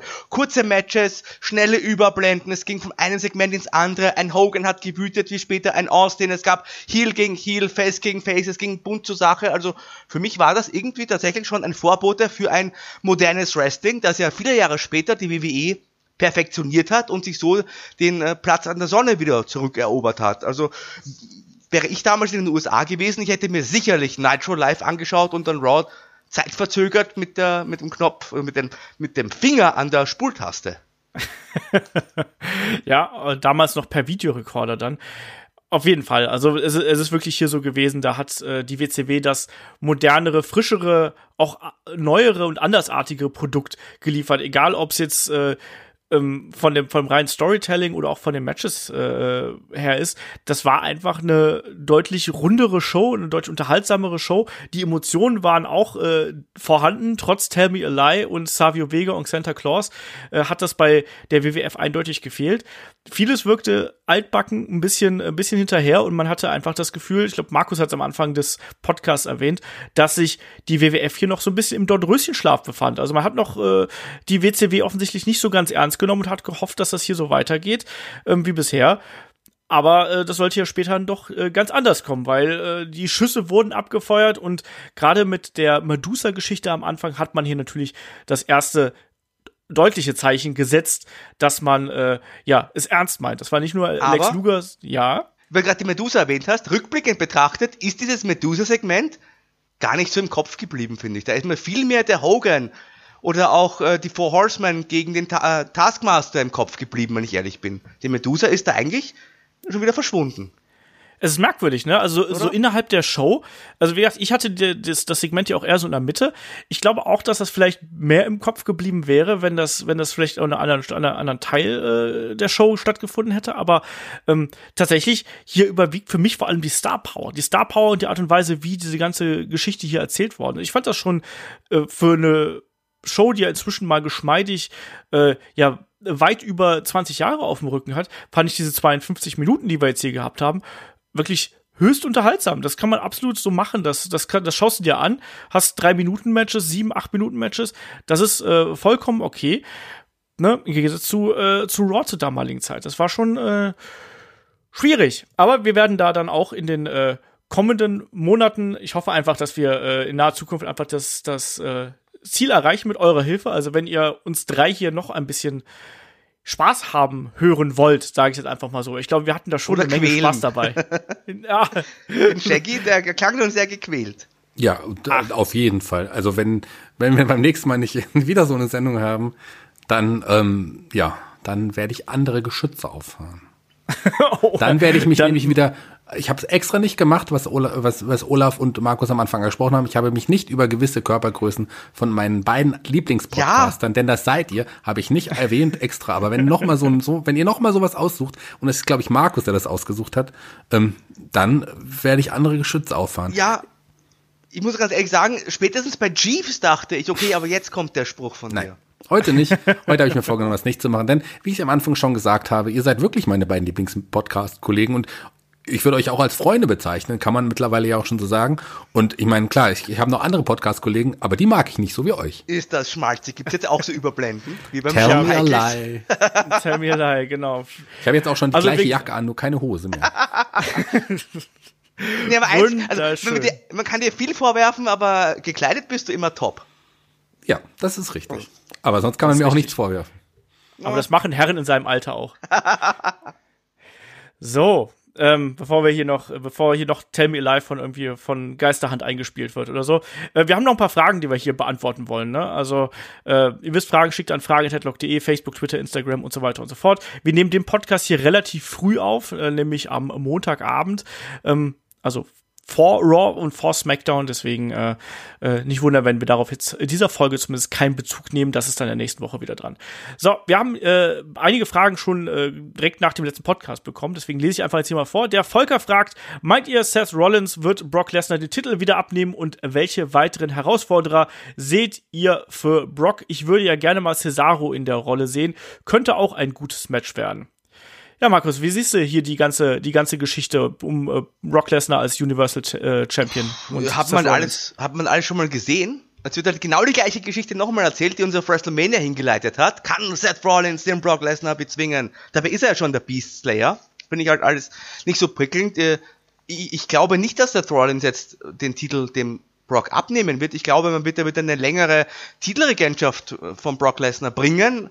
Klar kann man auch mal ein Titelmatch mit Cesaro da einstreuen, aber Cesaro als Topmann äh, sehe ich nicht. Dafür finde ich ihn äh, am Mikrofon einfach zu schwach. Ich weiß, es gibt ja sehr viele Cesaro-Fans, weil er auch der erste deutschsprachige größere Star war bei WWE, aber für mich ist er im Ring top, aber da fehlt es äh, ja an, der, an den Promo-Fähigkeiten, wenn ich ehrlich bin. So ein bisschen was fehlt da. Das ist eben gerade das Problem. Ich glaube auch, dass er dann eher so ein Aufbaugegner wäre. Aktuell ist er ja ein Aufbaugegner für Alistair Black irgendwo. Ähm, ich glaube auch, äh, habe ich glaube ich auch schon im letzten Podcast gesagt, dass ich, äh, dass Seth Rollins nicht den Titel hier direkt wieder zurückholen wird. Ich glaube, das wird noch ein bisschen dauern. Und äh, welche weiteren Gegner? Ich meine, ein paar haben wir noch. Ne? Ich könnte mir auch vorstellen, dass wir vielleicht noch mal weiß ich nicht, vielleicht nochmal einen Finn Bella, wenn er, wenn er von seiner längeren Pause wieder zurück ist. Vielleicht dann auch irgendwann einen, einen Bray Wyatt. Weiß man's? Was man mit dem vorhat? Shaggy, was kannst du dir für Herausforderer vorstellen? Ja, ich habe es ja schon vor vielen Monaten mal gesagt, damals bei der letzten Regentschaft vor WrestleMania, bevor auch ein Seth damals den Titel gewonnen hat. Ich habe ja ein Wunschszenario schon damals gehabt. Ähm, und zwar möchte ich, dass man einen jungen Mann aufbaut, einen, einen, einen Star aufbaut, neu aufbaut mit Brock Lesnar. Und ich weiß nicht, ob man bis WrestleMania warten wird, aber ich will unbedingt sehen, wie Brock Lesnar zerstört wird von niemand geringeren als meinem Pro Matt Riddle. Das will ich sehen. Ich weiß nicht, ob das passieren wird. Das wird passieren.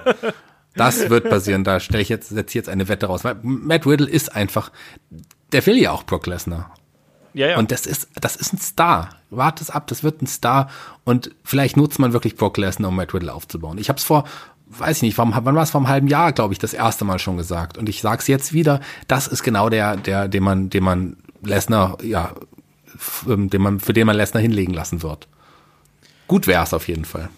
Ja, ich meine, du hast natürlich auch noch so Leute wie einen, keine Ahnung, einen Braun Strowman irgendwo in der Hinterhand, aber ich glaube halt, dass bei dem der Zug abgefahren ist, wollte ich gerade sagen. Der hat ihn umgeworfen, den Zug. Das hat Was, er gemacht. was macht Ja. der Buddy Landell derzeit? Das ist eine gute Frage. Das ist auch jemand, bei dem könnte ich es zutrauen, dass er, wie- dass er auch nochmal zurückkommt. Vielleicht zieht er die alte Shawn Michaels Jacke an oder die von, von die von Fatou oder so. Make a difference. Genau.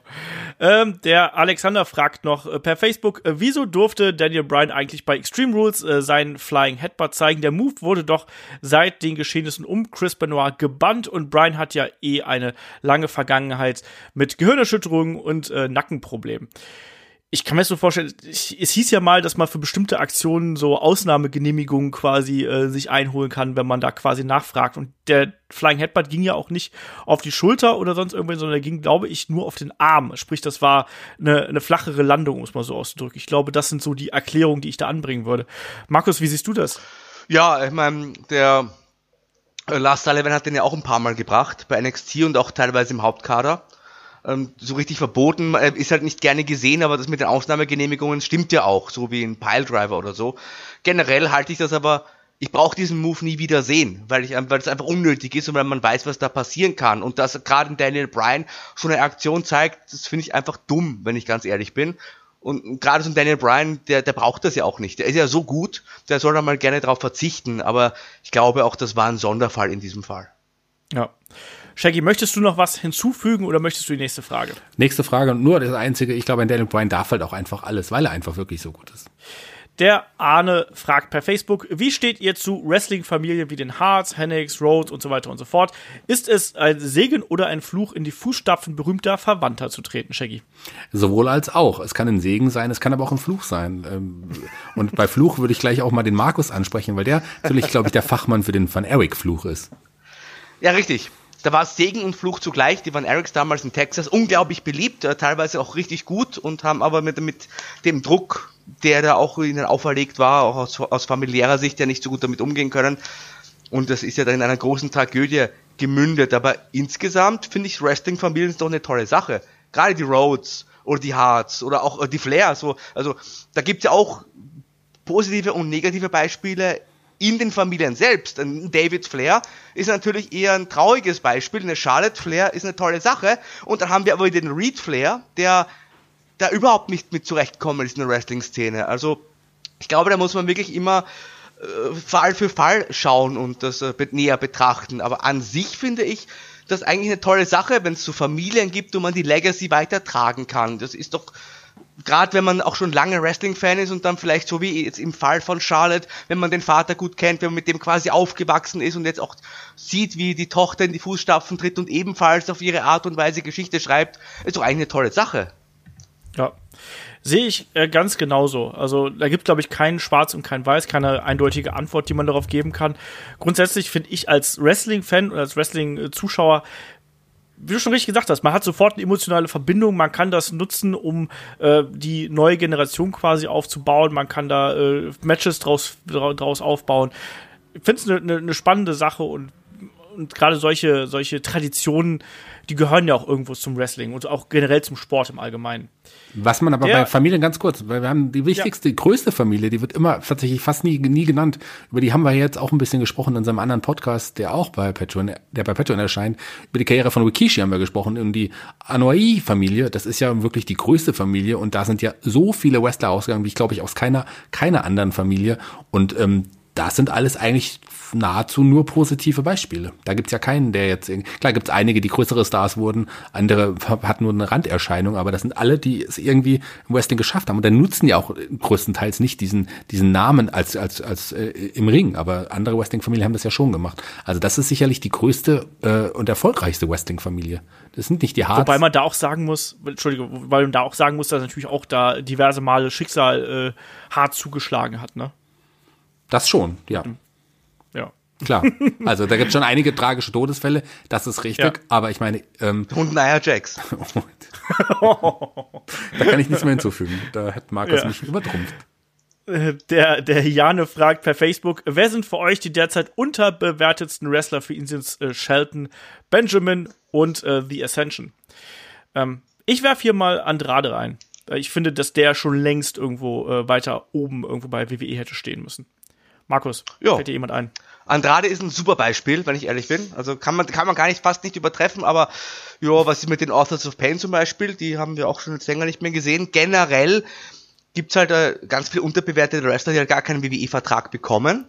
stimmt. Also, und ansonsten ist halt immer die Frage eben, wie man unterbewertet dann auch wirklich, äh, wirklich dann definiert, weil so ein Andrade ist ein super Beispiel, da ist halt, wird halt nicht sehr prominent eingesetzt, verliert halt immer, aber er wird zumindest regelmäßig eingesetzt und verdient da bei der WWE immerhin noch ein schönes Sümmchen. Also an sich ist dann die Frage, wo man halt bei unterbewertet wirklich äh, dann ansetzt. Ich hätte bis vor kurzem vielleicht auch noch Ricochet gesagt, aber jetzt wird er doch noch zum Glück gepusht. Shaggy, was siehst du hier als unterbewerteten Wrestler? Der Markus ist mir hier zu, der ist zu rational bei der Sache. Ich will was mit Herz. Was mit Herz? Ähm, ja, Ja, dann natürlich Kairi Savio. Vega. Savio Vega auf jeden Fall. Ja. Nee, Savio Vega würde ich nicht nennen, genauso wenig würde ich jetzt, glaube ich, auch einen Shane McMahon nennen. Die sind, glaube ich, nicht unter. ah, es gibt so viele, aber ich, ich sehe das ein bisschen wie Markus. Also ich meine, äh, wo setzt man an? Am Verdienst oder und weil ich meine, die WWE weiß, was sie für Wrestler unter Vertrag haben und die bietet ihnen auch gutes Geld. Und klar, halt kann nicht jeder die großen Stories haben. Und dann haben wir Leute wie mh, ein Ricochet bis vor kurzem, wie, wie ihr es genannt habt, der sicherlich ein, äh, also viele Leute würden ja auch einen Cesaro nennen, aber ich sehe da auch Schwächen am, am Mikrofon bei ihm. Also der wird ja auch wieder prominent eingesetzt. Also warten wir es mal ab. Im Moment, ähm, Chad Gable wird vielleicht auch noch nicht so eingesetzt, wie er es vielleicht könnte, aber der ist halt auch noch nicht so weit. Also da gibt es einige, die man hier nennen könnte, ähm, die sicherlich, weil die WWE ab, mit Abstand das beste Roster hat, was sie jemals hatten. Also noch besser als das von 95 zum Beispiel. Ja, ich meine, wer ist unterbewertet, wer ist überbewertet, das ist ja immer so eine äh, beliebte Fan-Diskussion. Ne? Wir haben auch schon, glaube ich, auch schon mal einen Podcast über, zu verschwendeten Talenten und solche Geschichten gemacht. Verschwendet. Also, Ja, das man, klang gut, weißt du? Also was ich Clickbait. auf jeden Fall sagen kann, ein Gimmick, was total unter, unterbewertet ist, vor allem bei euch beiden, weil ihr das Gimmick nicht mögt, sind die Librarians. Die sind nämlich großartig. So. okay, bitte. Schwierig. Hm? Genau. Das war das Ende des Podcasts. Ich mag das Gimmick. Ähm, so. Der Patrick fragt nochmal, weil der Olaf, äh, Klappe, ähm, der Olaf hat sich nämlich letztes Mal verlesen im Podcast. der hat nämlich aus dem Wort Mo äh, Matches einfach mal das Wort Moves gemacht. Und Markus, äh, Patricks Frage war nämlich, äh, warum gibt es bei WWE keine Submission-Matches mehr? Sorry, dass ich mich verlesen habe. Ja, gibt's zuletzt selten. Wir haben im, im Match of the Week zuletzt das Submission-Match von WrestleMania 13 zwischen Steve Austin und Bret Hart äh, angesprochen. Ähm, Shaggy, was glaubst du, warum gibt's die nicht mehr? Oder seltener? Seltener wahrscheinlich, weil es vielleicht doch nicht so spannend für das Publikum ist. Auf der anderen Seite sehen wir auch noch Last Man Standing Matches. Also es ist schwer zu sagen. Ähm, vielleicht auch, weil wir jetzt akt aktuell jetzt nicht wirklich so viele überzeugende ähm, Finisher, die haben, die als Submission sind. Aber es stimmt ja auch nicht ganz. Also ich kann es ja nicht genau sagen. Ähm, ich war jetzt auch kein großer Fan von Submission Matches. Es sei denn, es war das Ende einer langen Fehde. Dann war es ganz cool. Vielleicht will man die auch nicht mehr so inflationär einsetzen, wie man es vielleicht mal gemacht hat. Also ich vermisse es nicht, aber es stimmt. Es ist mir jetzt vor der Frage noch gar nicht aufgefallen, dass es die ja fast gar nicht mehr gibt.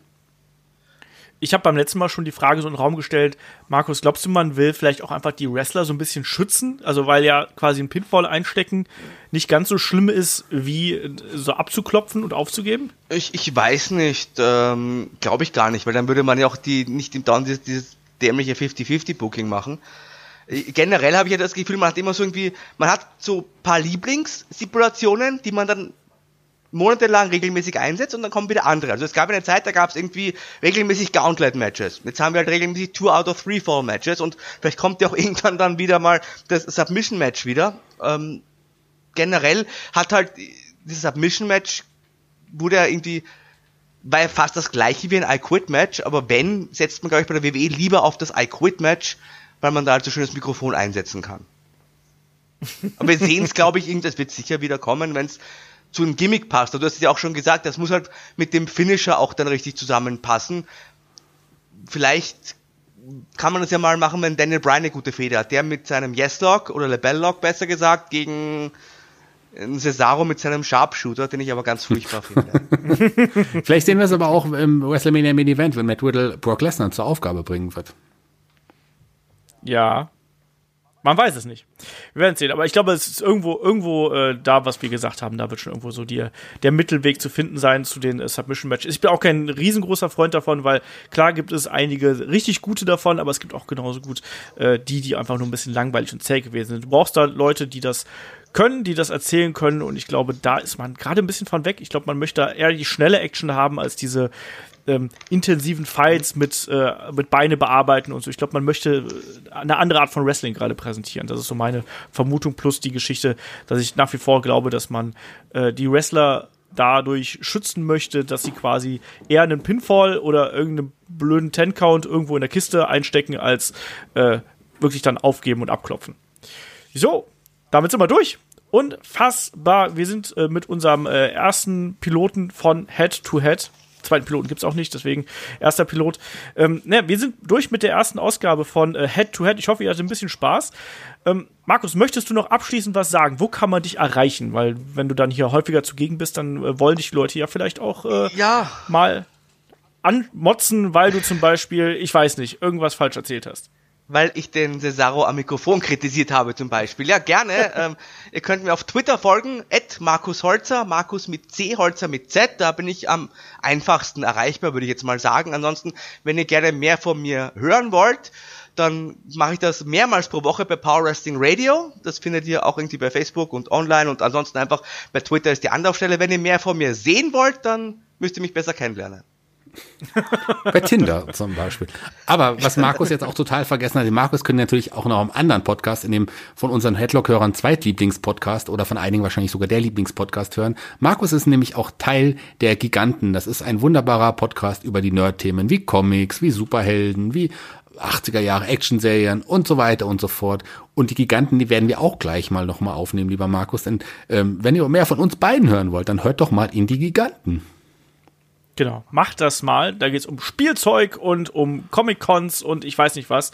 Äh, hört da gerne rein. Und ihr wisst natürlich auch, äh, wenn ihr euch hier Headlock am Herzen liegt, dann wisst ihr auch, dass es uns natürlich auch bei Patreon und bei Steady gibt. Da haben der Shaggy und ich jetzt auch die äh, aktuelle Ausgabe der Helden aus der zweiten Reihe äh, aufgenommen zu Rikishi. Der Shaggy und ich waren auch eine weitere Bonus-Episode, äh, weil wir haben ja davor auch schon wieder das nächste Goal geknackt zu den WWF Superstars, also zu der alten Kultshow der 90er äh, aufnehmen und werden da ein bisschen drüber sprechen. Das wird garantiert auch eine sehr lustige äh, und unterhaltsame Angelegenheit werden, da nochmal durch die Zeit zu reisen und die Gimmicks Gimmicks aufzuwühlen, Jobberkämpfe und ich weiß nicht was. Bin ich auch sehr gespannt drauf, was das wird und ihr sicherlich auch. Und äh, ansonsten kann ich nur sagen, Dankeschön, dass ihr dabei seid, dass ihr uns hier sowas ermöglicht, dass wir hier äh, weiter Headlock ausbauen, dass wir so ein cooles Format wie Head-to-Head -Head hier auf die Beine stellen. In dem Sinne, Dankeschön fürs Zuhören bis zum nächsten Mal. Macht's gut. Tschüss. Ich möchte gerne abschließend noch sagen, dass ich es natürlich geschafft habe, nicht über eure Größe herzuziehen. Das wollte ich nicht, habe ich nicht gemacht, werde ich nicht tun, weil ähm, auch weil obwohl ihr so gerade nicht unbedingt nett beide beide nicht unbedingt nett zu mir wart in Aufnahmen, aber ich freue mich, ich werde es nicht tun, ich werde es nicht machen. Ich freue mich, dass alles so gut gehalten hat, auch die Internetverbindung bei euch im Auenland. Bis zum nächsten Mal. Tschüss.